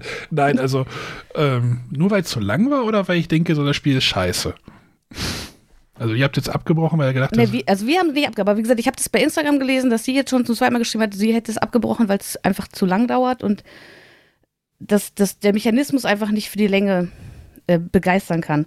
Und da habe ich mir noch gedacht, naja, komm, aber jetzt ein Spiel abbrechen, nur weil es zu lang ist, das macht man ja nicht. Und letzten Mittwoch hatten wir eine Partie zu dritt und die hat über vier Stunden gedauert. Naja, ist halt, Also wir haben um 19.30 Uhr angefangen, also natürlich noch ein bisschen mit Regelerklärung. Es war jetzt auch für einen die erste Partie, für uns. Wir mussten auch noch ein bisschen was nachlesen. Und äh, bis kurz vor Mitternacht haben wir gespielt. Und da war es wirklich so, dass ich in der letzten Stunde schon dachte, ach, irgendwie, irgendwie könnte es jetzt vorbei sein. Irgendwie mag ich mich da jetzt auch gar nicht mehr reindenken. Irgendwie habe ich jetzt schon die Schnauze voll. Naja, wenn du sagst, wir spielen jetzt ein Vier-Stunden-Spiel, dann ist es ja okay. Ne? Aber wenn du sagst, ja, wir spielen jetzt ein Spiel, was eine Stunde, anderthalb dauert und dann dauert es vier Stunden, so, boah, ich, meine letzte Bahn fährt jetzt gleich. Ich muss jetzt leider. Es gibt ja aber auch die Spieler, die sich genau, weiß ich nicht, die sich Twilight Imperium raussuchen, um genau das eine Spiel im Zweifelsfall ein ganzes Wochenende zu spielen. Ja, das meine ich ja, wenn du dich dafür ver dazu verabredest und alle damit d'accord Ja. sind, aber wenn du halt eine Erwartungshaltung hast, für spielst eine Stunde, anderthalb, zwei, wenn es sich zieht, und dann stehst du doppelt so lange da, dann hätte ich aber auch gesagt, so, ey, wie sieht's aus hier am Ja. Tisch? Aber ich finde, es kommt halt auch ein bisschen drauf an, was das Spiel macht. Ich meine, die Partien Arche Nova, gerade zu dritt oder auch viert, dauern auch lange. Aber da habe ich Spaß dran. Da fühle ich die ganze Zeit, also da denke ich mir, ja, ich möchte jetzt das noch machen, dies noch machen. Und hier war es echt so, dass, dass ich mir gewünscht habe, es ist jetzt vorbei. Obwohl ich die Aufgabe eigentlich interessant finde. Also das, das Thema ist tatsächlich wieder völlig irrelevant. Äh, irgendwelche Wohltäter aus dem Universum sind gekommen und helfen uns dabei, ähm, hier irgendwie in, in einem älteren Zeitalter Städte zu errichten. Also ich habe das Thema, glaube ich, immer noch nicht so ganz verstanden und es ist aber auch völlig irrelevant für das Spiel. Äh, wir haben ein Würfel-Einsatzspiel und ähm, da haben, wir haben eigentlich so drei Bereiche auf dem, auf dem Spielplan. Zum einen können wir unsere Würfel einsetzen. Ähm, für eine Würfel haben wir so eine Basis. Wir starten mit zwei dieser Basen, wo wir ähm, zu Beginn werden einmal die Würfel gewürfelt, dann wählen wir zwei Würfel davon aus und ähm, wir spielen, also es gibt keine feste Rundenanzahl, sondern man spielt so lange, bis alle gepasst haben. Und beim Passen nehme ich die Würfel zurück und sie altern. Das heißt, ich ziehe, äh, drehe die Würfelaugenzahl um eins hoch. Und wenn ich eine 6 zurücknehme, die ähm, geht dann aus dem Spiel raus, steht mir nicht mehr zur Verfügung. Mhm. Und ähm, wir haben dann diese äh, Mutterschiffe, wo wir Aktionen ausführen können. Das ist halt Ressourcen zu bekommen. Es gibt drei verschiedene Ressourcen und die Joker-Ressource Gold. Und ähm, im Endeffekt, ja, wir sammeln Ressourcen, wollen unsere Stadt aufbauen, wollen Gebäude erbauen und ähm, ja, versuchen halt immer neue Bürger hineinzubekommen, weil, wie gesagt, die, die altern, stehen uns dann einfach nicht mehr zur Verfügung, dann brauchen wir neue. Wir können auch mit Nahrung unsere Bevölkerung vergrößern, dann bekommen wir weitere Basen dazu, können also mehr Würfel pro Runde einsetzen. Ähm, und diese Mutterschiffe sind insofern ganz interessant. Auch die ähm, haben die Würfelaugen von, von 1 bis 6 abgebildet. Und jedes Mal, wenn ich ähm, eine Aktion nutze, drehe ich es weiter. Also sprich, wenn es anfangs von der 1 steht, drehe ich es weiter auf die 2, auf die 3 bis zur 6 und dann wieder auf die 1.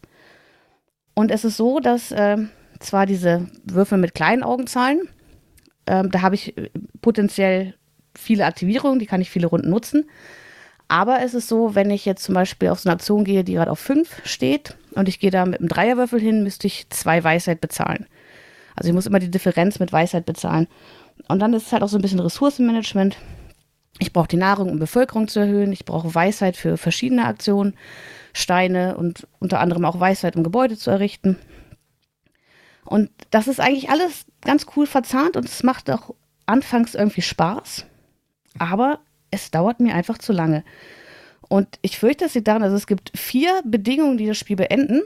Aber wenn kein Spieler diese Endbedingungen forciert, dann kann man halt einfach ewig spielen. Und das ist mal so eine Sache. Also ich habe jetzt auch ein bisschen bei Boardgame geschaut, da schreiben Leute, dass es viel zu schnell zu Ende sein kann. ähm, weil eine Bedingung ist zum Beispiel, also ich habe ja gesagt, wir bauen unsere Städte auf und ich kann dann irgendwann auch, ähm, das nennt sich so ein District schließen. Ich weiß nicht, wie es auf Deutsch ist. Wie gesagt, ich habe die englische Variante.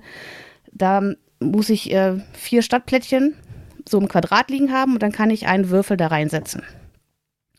Den muss ich aus meinen aktiven Würfeln nehmen. Der steht mir dann halt auch nicht mehr für Aktionen zur Verfügung. Aber mit dem kann ich Punkte generieren. Und zwar gibt es äh, die Würfel in fünf verschiedenen Farben. Entsprechend gibt es auch diese fünf Aktionsfelder. Und auch die Gebäude haben diese fünf Farben. Und auch Türme, die ich bauen kann. Und am Ende ähm, gucke ich pro Farbe, ähm, was für ein Würfel da, mit welcher Augenzahl liegt der da und multipliziere das mit der Anzahl Turmplättchen, die ich platziert habe. Und die Turmplättchen kosten Gold, ist also teuer, die zu bauen. Und ähm, eine Bedingung ist, wenn halt diese Turmplättchen, wenn da ein paar Felder von leer sind, dann ist das Spiel zu Ende. Aber wie gesagt, ich brauche halt Gold, was echt schwierig zu bekommen ist. Und zumindest ich gebe das Gold anfangs gerne für andere Dinge aus, weil es eben auch eine Joker-Ressource ist. Ich weiß nicht, ob man das vielleicht schneller beenden könnte, indem man früh diese Türme baut. Wobei ich es halt immer nicht als sinnvoll gesehen habe, diese Türme zu bauen, wenn ich noch gar nicht weiß, was für Plättchen, was für Stadtplättchen errichte ich, welche Würfel setze ich da rein. Das muss ja irgendwie alles aufeinander abgestimmt sein, um die Punkte zu optimieren.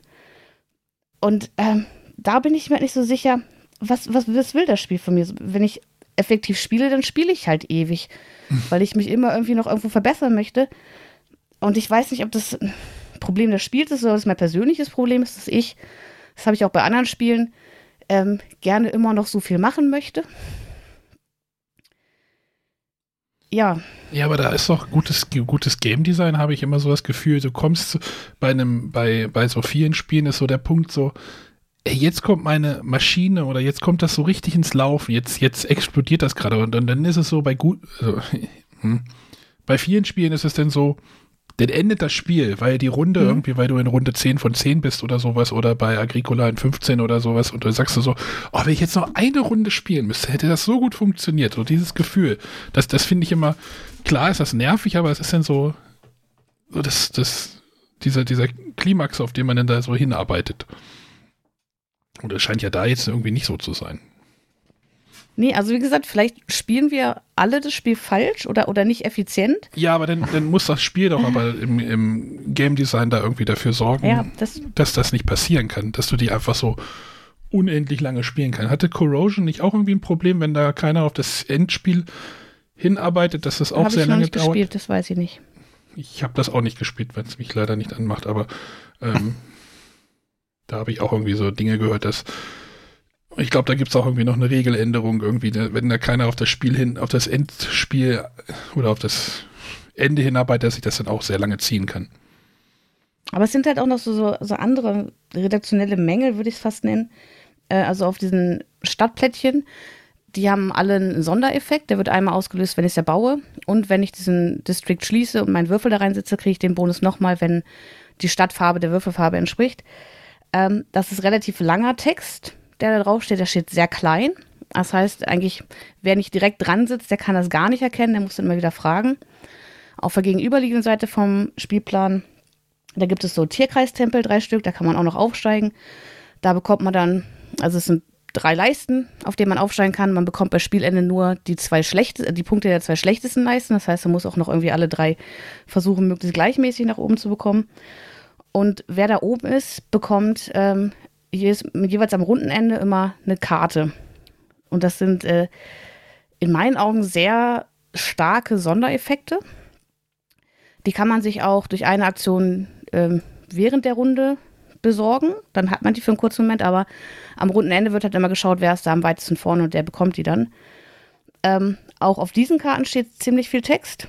Die liegen halt auf der anderen Seite des Plans, das heißt, die können mhm. dann die anderen Spieler nicht gut erkennen.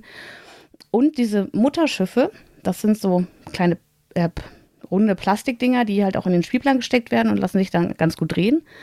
Aber diese Würfelaugenzahlen 1 bis 6, die sind Ach, das sind, farblich nicht voneinander abgehoben. Da sind das heißt, noch Würfel drauf. Oh Gott, ja. Mhm. Ja. Mhm. Und äh, ich habe jetzt auch schon gesehen, bei Boardgame gibt, manche haben das schwarz angemalt. Mhm. Ich sperre mich ja immer dagegen, irgendwie mein Spielmaterial anzumalen. Ja, du könntest ja die Augen so leicht weiß an pinseln. Ähm, aber tatsächlich, also so ist es halt super schwer zu erkennen und dann ähm, muss man halt ziemlich viel im Voraus denken wenn man sich dann da verguckt und das ist.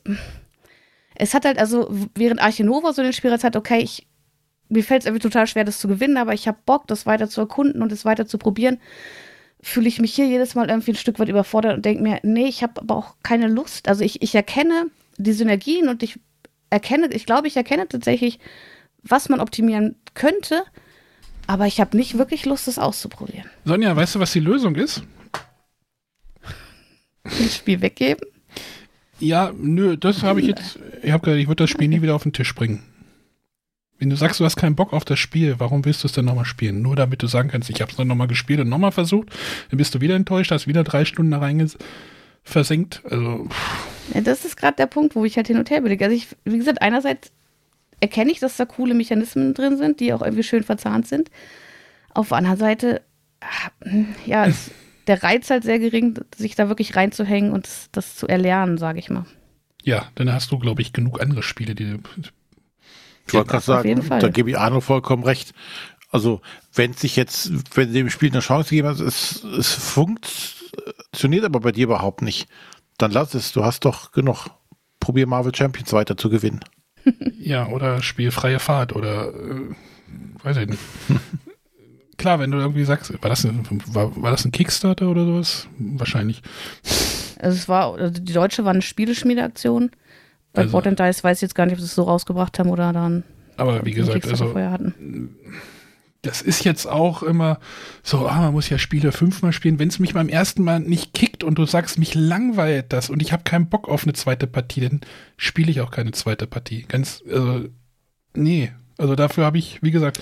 Ja doch, also auf die zweite hatte ich tatsächlich noch Lust, aber äh, ich habe letztes, über, also bei der ersten Partie, die haben wir zu zweit gespielt, da habe ich schon überlegt, wir haben in unserer festen wöchentlichen Spielerunde einen Spieler, der sehr anfällig ist zu grübeln und lange zu grübeln und Spiele dadurch ein bisschen in die Länge zu ziehen. Und in der ersten Partie dachte ich mir schon, okay, das spielen wir mit dem auf gar keinen Fall.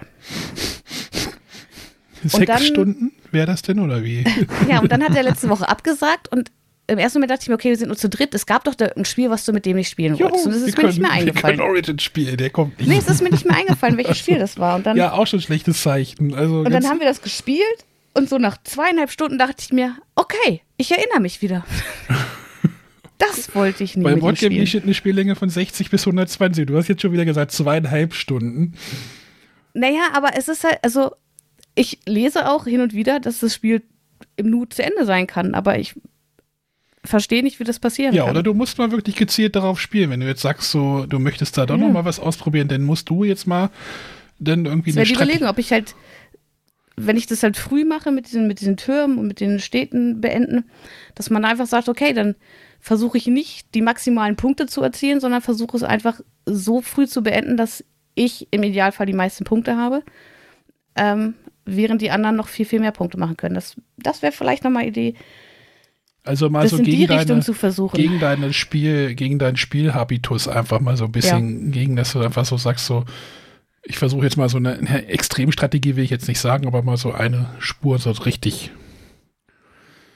Aber ich glaube, es wird dir dann trotzdem nicht gefallen. Also es wird dir das Spiel nicht komplett verändern für dich. Nur weil es dann kürzer ist und du dann trotzdem denkst, so die Karten sind kann ich scheiße lesen, äh, die UFOs sind irgendwie blöde mit äh, äh, zu sehen. Ähm, ja. Spiel Dinge, auf die du mehr Bock hast. Ja, mal gucken. Vielleicht probiere ich nochmal irgendwie was ja, Spezielles aus. Wie gesagt, wir sind ja da, wir haben ja da auch ein bisschen viel, ein bisschen, okay, wenn ich manche Leute sehe, haben auch eine große Rotation, aber ja, ich schreibe mir das ja dieses Jahr alles mal auf, was bei mir rotiert. Äh, hätte ich vielleicht nicht machen sollen. das ist erschreckend. Ähm, ja, aber da will ich lieber jetzt irgendwie ein Spiel spielen, wo ich Bock drauf hätte. Aber ich kann auch verstehen, wenn man sagt, ich habe Bock auf ein neues Spiel. Also. naja, also das äh, waren Worte zu Origins, First Builders oder Ankunft der Erbauer von Adam Kwapinski, erschienen bei Board and Dice und auf Deutsch bei Giant Rock. Aber dieses Thema, ganz ehrlich, naja, ist ja egal. Ja, wie gesagt, ich habe es nicht, nicht komplett erfasst. Ich habe auch nach Regeln nochmal gefragt, so ja, und was, was machen wir jetzt hier? Und, ja, müssen wir mal nachgucken, ja, hier irgendwas mit Aliens. Ja gut, ich habe es dann irgendwann so akzeptiert. Ich lese jetzt immer bei meinen Spielrunden immer die Schachtelrückseite vor oder dieses, worum geht's hier oder sowas, immer ganz für die ganze Runde. Es ist immer sehr lustig, was dort überhaupt steht. Wenn man sich das wirklich mal durchliest. Ja. Ja, so René wollte auch noch was. Ja, nur, nur ein ganz kurzer Anteaser. Ähm, und zwar hatten wir nach unserer Print-and-Play-Folge, bis wir letztes Mal also unsere Top 10 gemacht hatten, äh, hat der ein Hörer uns auch geantwortet, der Raoul. Mhm. Ähm, und der hatte mich auch auf ähm, unserem Discord schon angeschrieben. Er hätte da ein eigenes Spiel. Äh, das soll ich mir doch mal anschauen. So, jetzt äh, hatte ich ja schon gesagt, ja, ich habe mir die Regeln mal runtergeladen. Dann schrieb er schon, nee, brauchst du gar nicht, es gibt da Tutorial, das reicht vollkommen, die Regeln sind mehr so als Nachschlagewerk. Äh, und wenn ich denn das Spiel wirklich äh, testen möchte, dann soll ich ihm Bescheid sagen, er hätte da was für mich. Bescheid. Genau, da habe ich mal Bescheid gesagt und äh, jetzt hat er mich unter Druck gesetzt. Er hat mir nämlich eine äh, selbst gebastelte Box zugeschickt mit äh, einem Beutel voll äh, Marker, die man für das Spiel dann benutzen kann. Ähm, in die Box passen halt, wenn man die Karten dann ausgedruckt hat, alle Karten rein, damit man die auch äh, immer schön sortiert hat und nicht irgendwo rumfliegen hat. Sprich, ich wurde jetzt äh, physisch unter Druck gesetzt, mich jetzt daran zu setzen, das Spiel auszudrucken, zu, zuzuschneiden und dann zu spielen. Du hast ja alles da, das hat man ja schon festgehalten. Genau, ich äh, bin ja im Besitz von allem, was ich brauche, was man braucht. Äh, ja, Ähm, also das werde, da werde ich mich jetzt die Woche mal dran setzen, äh, das alles ausdrucken, eintüten, also ausschneiden, eintüten und dann mal testen. Ich Ra bin gespannt. Raoul ist doch der mit den Kassettenhöhen, ne? Ich glaube ja. Äh, für die Hörer, der Raoul packt äh, die Print-and-Play-Spiele immer in Kassettenhöhen und da haben wir uns ja auch schon gefragt, wo kriegt man die überhaupt nachher? Er hat uns da auch gleich mit dem Link noch versorgt im Discord. und ich glaube, das letzte Projekt war irgendwie Hero Quest irgendwie in Kassettenhöhen reinzubringen. Äh, spannende Sache. Ähm, René, berichte mal, das ist. Ja, werde ich dann machen. Ähm, ich habe ich hab auch noch eine Sache. Bei mir ist nämlich am Wochenende was eingetrudelt. Sehr überraschend. Ich habe das jetzt noch nicht gespielt, aber darauf habe ich jetzt mega Bock drauf. Aber warte äh, kurz. Ja. Ähm, also? Ich glaube, ich hatte den, den, Titel des Spiels noch gar nicht genannt. Nee, das, ich habe es aber in die Kapitelmarke geschrieben. Äh, Grim World. First Steps. Es. Genau, ist auch auf äh, BGG entsprechend zu finden. Genau. Kannst ja mal. Nein, nicht, dass uns das noch untergeht. Kannst noch einen Link da reinsetzen. Ja. Genau. Bei mir, wie gesagt, ist jetzt, wo, wo wir gerade bei Crowdfunding irgendwie das gestriffen haben mit dem Origins äh, Spieleschmiede, trifft das Ganze auch gut. Diese, denn ich hatte ja vor einiger Zeit Imperium. Ich habe da, glaube ich, auch schon mal drüber geredet, dass das noch offen war. Äh, Imperium war ja ein Spieleschmiedeprojekt. Ich habe es jetzt so gekauft. Also, du kannst ja denn, die, wenn die Sachen bei der Spieleschmiede irgendwie durch sind, äh, da war ich mir nicht sicher, will ich das überhaupt haben oder brauche ich diesen Zusatz? Und dann habe ich es halt einfach danach irgendwann geklickt und ähm, das ist jetzt hier überraschend eingetrudelt. Ich, ich, weiß gar nicht, als ich das letzte Mal guckte, war glaube ich irgendwie, es kommt im Mai oder sowas. Und dann kam irgendwie eine neue E-Mail, ja, das wird jetzt verpackt und ist unterwegs. Und dann war es Samstag auch schon da. Und ich habe halt hier jetzt dieses Imperium Klassik und natürlich auch Imperium Legenden ich habe mich jetzt sehr viel mit dem Spiel tatsächlich die letzten Tage beschäftigt und deswegen habe ich jetzt mega Bock drauf und wir werden das hoffentlich jetzt diese Woche noch spielen.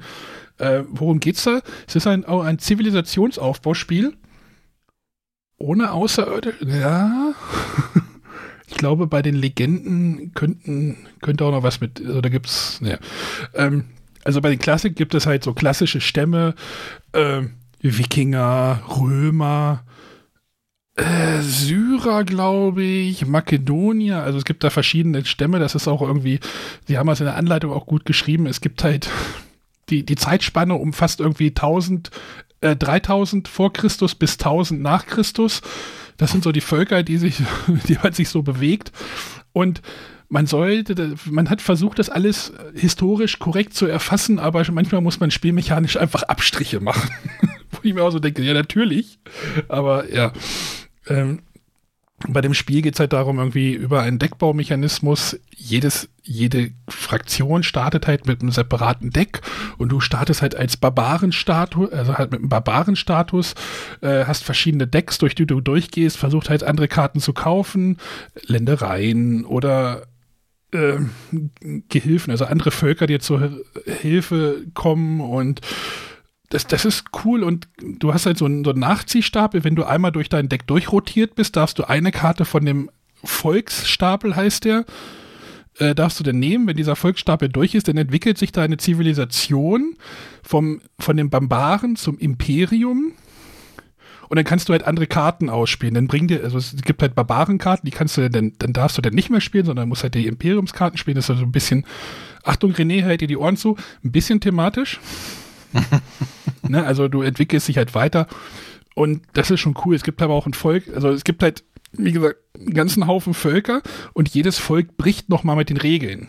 Zum Beispiel die Wikinger haben ein sehr dickes Deck von diesem Volksstapel, können sich aber nicht zum Imperium entwickeln, sondern die bleiben immer auf dem Barbarenstatus. Wenn die aber durch ihren Stapel durch sind, äh, wird das Spielende eingelöst. Also das Spielende könnte, kann auch auf ganz viele verschiedene Arten eingelöst werden. Also Hauptnazi-Stapel ist leer oder die, äh, was halt auch spannend ist, es gibt so Aufstandskarten, die halt dein Deck so ein bisschen ver, äh, verstopfen. Wenn die halt aus, dem, aus der Auslage leer sind, dieser Stapel, dann endet das Spiel auch sofort. Und dann bringen die ja Karten mit Siegpunkten gar nichts, sondern es wird nur geguckt, wer die wenigsten Aufstandskarten hat. Also es gibt halt auch Völker, so die Kelten und die Wikinger, die sind ein bisschen aggressivere Völker, die sorgen dafür, dass dieser Aufstandsstapel schnell leer ist und verteilen die halt gut bei den anderen Spielern und ähm, die anderen Spieler müssen dann halt, oder der andere Spieler, die, der, die anderen Spieler müssen halt darauf achten, dass dieser Stapel wieder möglichst wieder gefüllt und die Aufstände quasi niedergedrückt werden. Und das, das, das klingt alles super, super spannend und äh, bin da, bin da echt sehr gespannt drauf auf die erste Partie. Ist ein bisschen komplexer, also ist jetzt kein schnell runtergespieltes Dominion, sondern äh, ich erwarte da ein bisschen mehr an Komplexität. Was, was sehr nett ist, da ist halt auch ein Tiefziehteil drin. Dieses Tiefziehteil ist, ähm, also Plastikteil ist in der Schachtel, ist transparent, so, so leicht transparent. Und unten im Schachteldeckel ist, ist drauf gedruckt, welche Karten in welches Fach müssen. Das ist total, total simpel eigentlich, aber sehr effektiv. Also du, du musst halt sehr viel wahrscheinlich sortieren, diese Karten irgendwann, weil die, wie gesagt, jedes Volk startet mit seinem eigenen Set. Und dann hast du quasi ohne irgendwie diesen Pappaufleger, den es bei Dominion gab, sondern einfach unten drunter siehst du einfach, wo kommt welche Karte rein. Das, das macht auf jeden Fall schon Spaß. Und ja, also Legenden ist halt eher so, nee, Klassik, ich werf die durcheinander. Klassik ist halt ähm, eher so klassische Völker. Und dann gibt es halt noch die Legenden, das sind dann halt, da gibt es die Utopia, die sind dann auf der Suche nach Shangri-La, wenn die halt Shangri-La finden, dann haben sie das Spiel oder dann wird das Spielende eingelöst oder es gibt halt noch ein Volk, die entsenden Ritter in diesem, bei diesen Ritter, da ist dann so ein Questing-Mechanismus drin, also das ist schon sehr asymmetrisch anscheinend und ja, ich werde das auf jeden Fall ausprobieren, bin da gespannt drauf.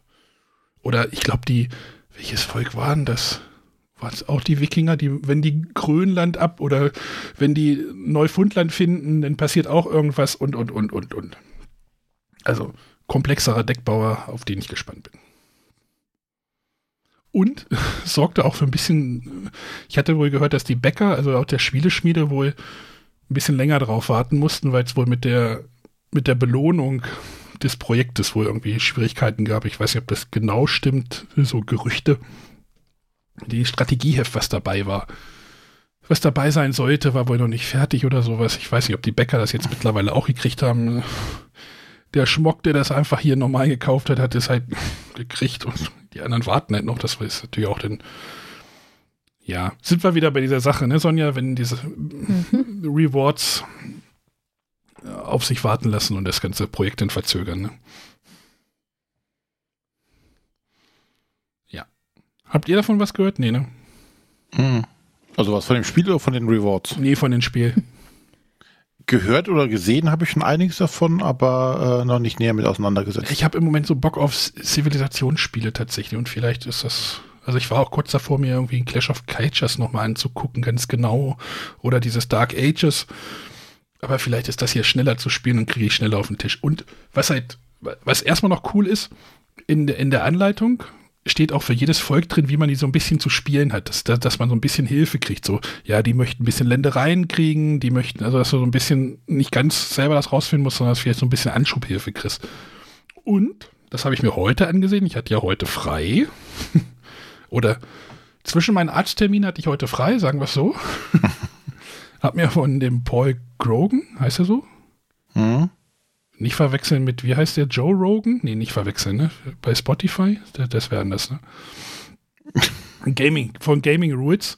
Der hat irgendwie eine Solo-Partie gespielt und das Spiel ist natürlich auch solo spielbar und da gibt es halt einen Bot, gegen den man spielt und das ist irgendwie total krank. Also das weiß ich nicht, habe ich noch nicht so gesehen. Jedes Volk spielt, hat wohl auch eine eigene Spielmechanik oder Spielcharakteristik, als Bot. Also die einen sind dann auch wieder aggressiver und die anderen machen eher das und äh, so das äh, irgendwie. Da war ich schon fast dazu geneigt, das Solo, so, Solo mal auszuprobieren. ja, weil das irgendwie, also du hast in so ein, so ein Solo-Spielheft, das, und da steht halt für jedes Volk, ähm, wenn du jetzt diese Karte aufdeckst, passiert das. Wenn du diese Karte aufdeckst beim Bot, passiert das. Und, und, also das, und das ist halt für jedes Volk gibt es da eine eigene, einen eigenen Automa quasi. Ja. Und du hast halt pro Box irgendwie acht Völker. Sind es acht? Ich weiß es jetzt gar nicht. Gar nicht. Plötzlich nur vier? Nee, es müssen eigentlich, ich gucke ich guck nochmal schnell.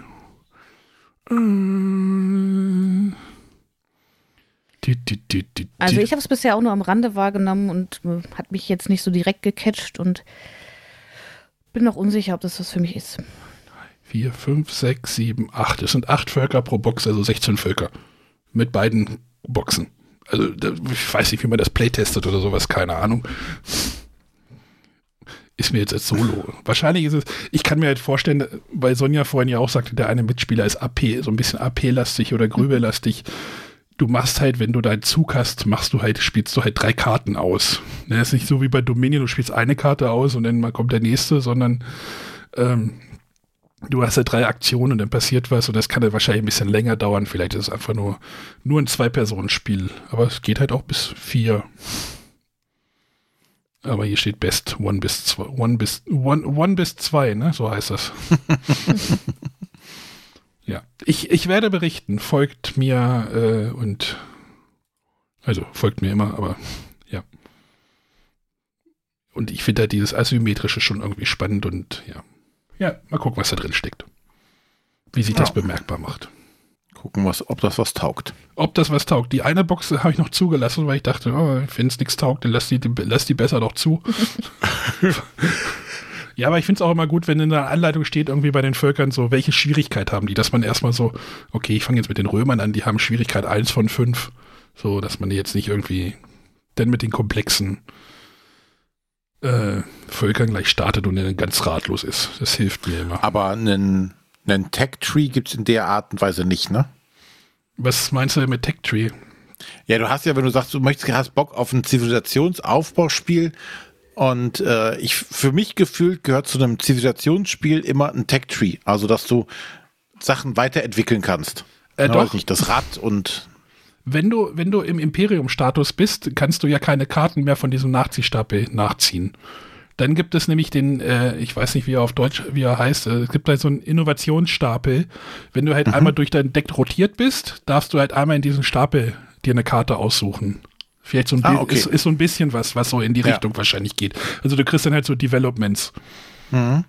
Also du fängst halt irgendwie so an, du guckst halt, versuchst die Dörfer zu erobern oder so. Also, ja, thematisch, ich weiß, dass das bei dir mal schwierig ist, aber vielleicht ist das auch was für dich, ich weiß es nicht.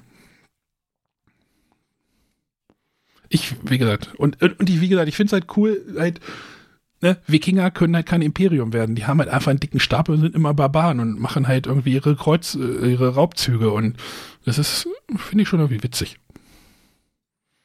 Hm. Ja, äh, Imperium, Klassik und Legenden. Osprey Games, David Turci und Nigel Buckel. Oh ich brauche gar nicht nachzugucken, wenn ich mich da die letzten Tage so viel damit beschäftigt habe. Furchtbar. Ja. Bin sehr gespannt. Und wer hat die Grafik gemacht? Hm? Äh, hier, Miko, der, der Miko. Die ist übrigens, wunderschön. Also ich, ich fahre da gerade voll drauf ab. Also die, die hat mich sehr abgeholt, diese, dieser Grafikstil im Moment. Ähm, weiß ich nicht. Sieht man sich wahrscheinlich auch irgendwann satt, aber ich mag die, finde die sehr passend. Also der, der auch hier die ganzen Westfrankenreich-Spiele, Räuber mhm. der Nordsee, mh, hm, was hat er noch gemacht? Weiß ich nicht. So, dieser, dieser Grafikstil. Valeria, glaube ich. Ja. Das ist aber nicht bei Schwerkraft erschienen. Auch das noch. Aber ich glaube, die Sortiererei könnte nervig werden. Aber naja, gucken wir mal. aber die Karten sind relativ gut, äh, also sind gut, äh, gut auseinanderzuhalten. Man muss dir nicht eine kleine Nummer angucken, sondern es ist in der Ecke ist immer eine Farbe für das, für das Volk und dann ist da nochmal ein Symbol, ein Mond oder ein Sternchen drauf und dann kommen die in verschiedene Stapel. Naja, egal. Schon schwierig, über ein Spiel zu reden, über das, was man noch gleich gespielt hat, aber Vorfreude ist da. Gut. Haben wir noch was? Ich glaube, das reicht, ne? Ich denke auch, das reicht für eine Folge heute. Vor allem nächste Woche wird es ja dann voll. Oder voller. Voller. Wir haben einen Gast, ne? Ja. Genau. Ja, und wenn wir dann über alle äh, Erweiterungen von Munchkin sprechen wollen, dann sind wir ein paar Stunden beschäftigt, glaube ich. Bei jeder einzeln, okay. Oh, oh äh, Festplatte, Moment, ich habe nur noch, wie viel? Äh, 30 Gigabyte nur noch frei. Das oh, das reicht, Nein. das ist ja noch Audio. Also, wir wollen nächste Woche über Munchkin reden. Das war so ein bisschen Sonjas Baustelle, ne? Ja. Aber das, du kennst dich Das da. kam irgendwie mal im Gespräch auf und dann habe ich gedacht, oh ja, da hätte ich mal Bock drauf. Und dann habe ich bei Pegasus angefragt und der ähm, Jan-Christoph Steines, der aktuelle Pe äh, Munchkin-Redakteur bei Pegasus, wird unser Gast sein.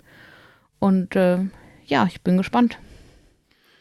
Wenn ihr irgendwie Fragen zu Munchkin habt, die wir jetzt nicht stellen können, weil wir, naja, die ich jetzt nicht stellen kann, weil ich da nicht drinstecke in der, in der Thematik, aber ich werde wahrscheinlich nächste Woche eines Besseren belehrt werden. Aber ihr könnt auch helfen, Fragen zu stellen. Soll ich einfach mal Werbung machen? Ich mache mal Werbung für Ja. die WhatsApp-Sprachnachrichtennummer 0170 444 843. Schickt uns einfach dort Fragen der Woche, auch gerne. Ne? Heute ist ja ausgefallen. Oder halt, wenn ihr was. Wie sind eure Erfahrungen mit Munchkin? Kennt ihr Munchkin? Habt ihr das schon gespielt? In Jugendgruppen? Spielt man sowas in Jugendgruppen? Nein, ne? Keine Ahnung. Keine Ahnung. Wahrscheinlich eher nicht. Wir sind keine Jugendlichen mehr. Ich wollte dann die jungen Hörer, Checker. ähm, wenn ihr da irgendwie, schreibt uns, äh, schreibt uns, äh, erzählt uns mal eure Munchkin-Erfahrung. Habt ihr das mal ausprobiert? 01705 444 843. Und wenn er es nicht ausprobiert hat, warum nicht? Muss ich da auch eine Frage, Sprache? Ich habe ich es ein halbes Mal gespielt. Zählt es? Nein. Hast ja noch eine Woche Zeit. Ich habe keine Version. Ich habe ja nicht mehr das Loof, Lu, Loofletter. Blutblätter. Lootlet. Ah, gut. Ansonsten noch irgendwas? Das war's. Das war's. Gut, vielen Macht's gut, wir hören euch. Äh, ihr hört uns nächste Woche. Genau, so wie immer. Bis dann. Cheerio. Tschüssing. Tschüss.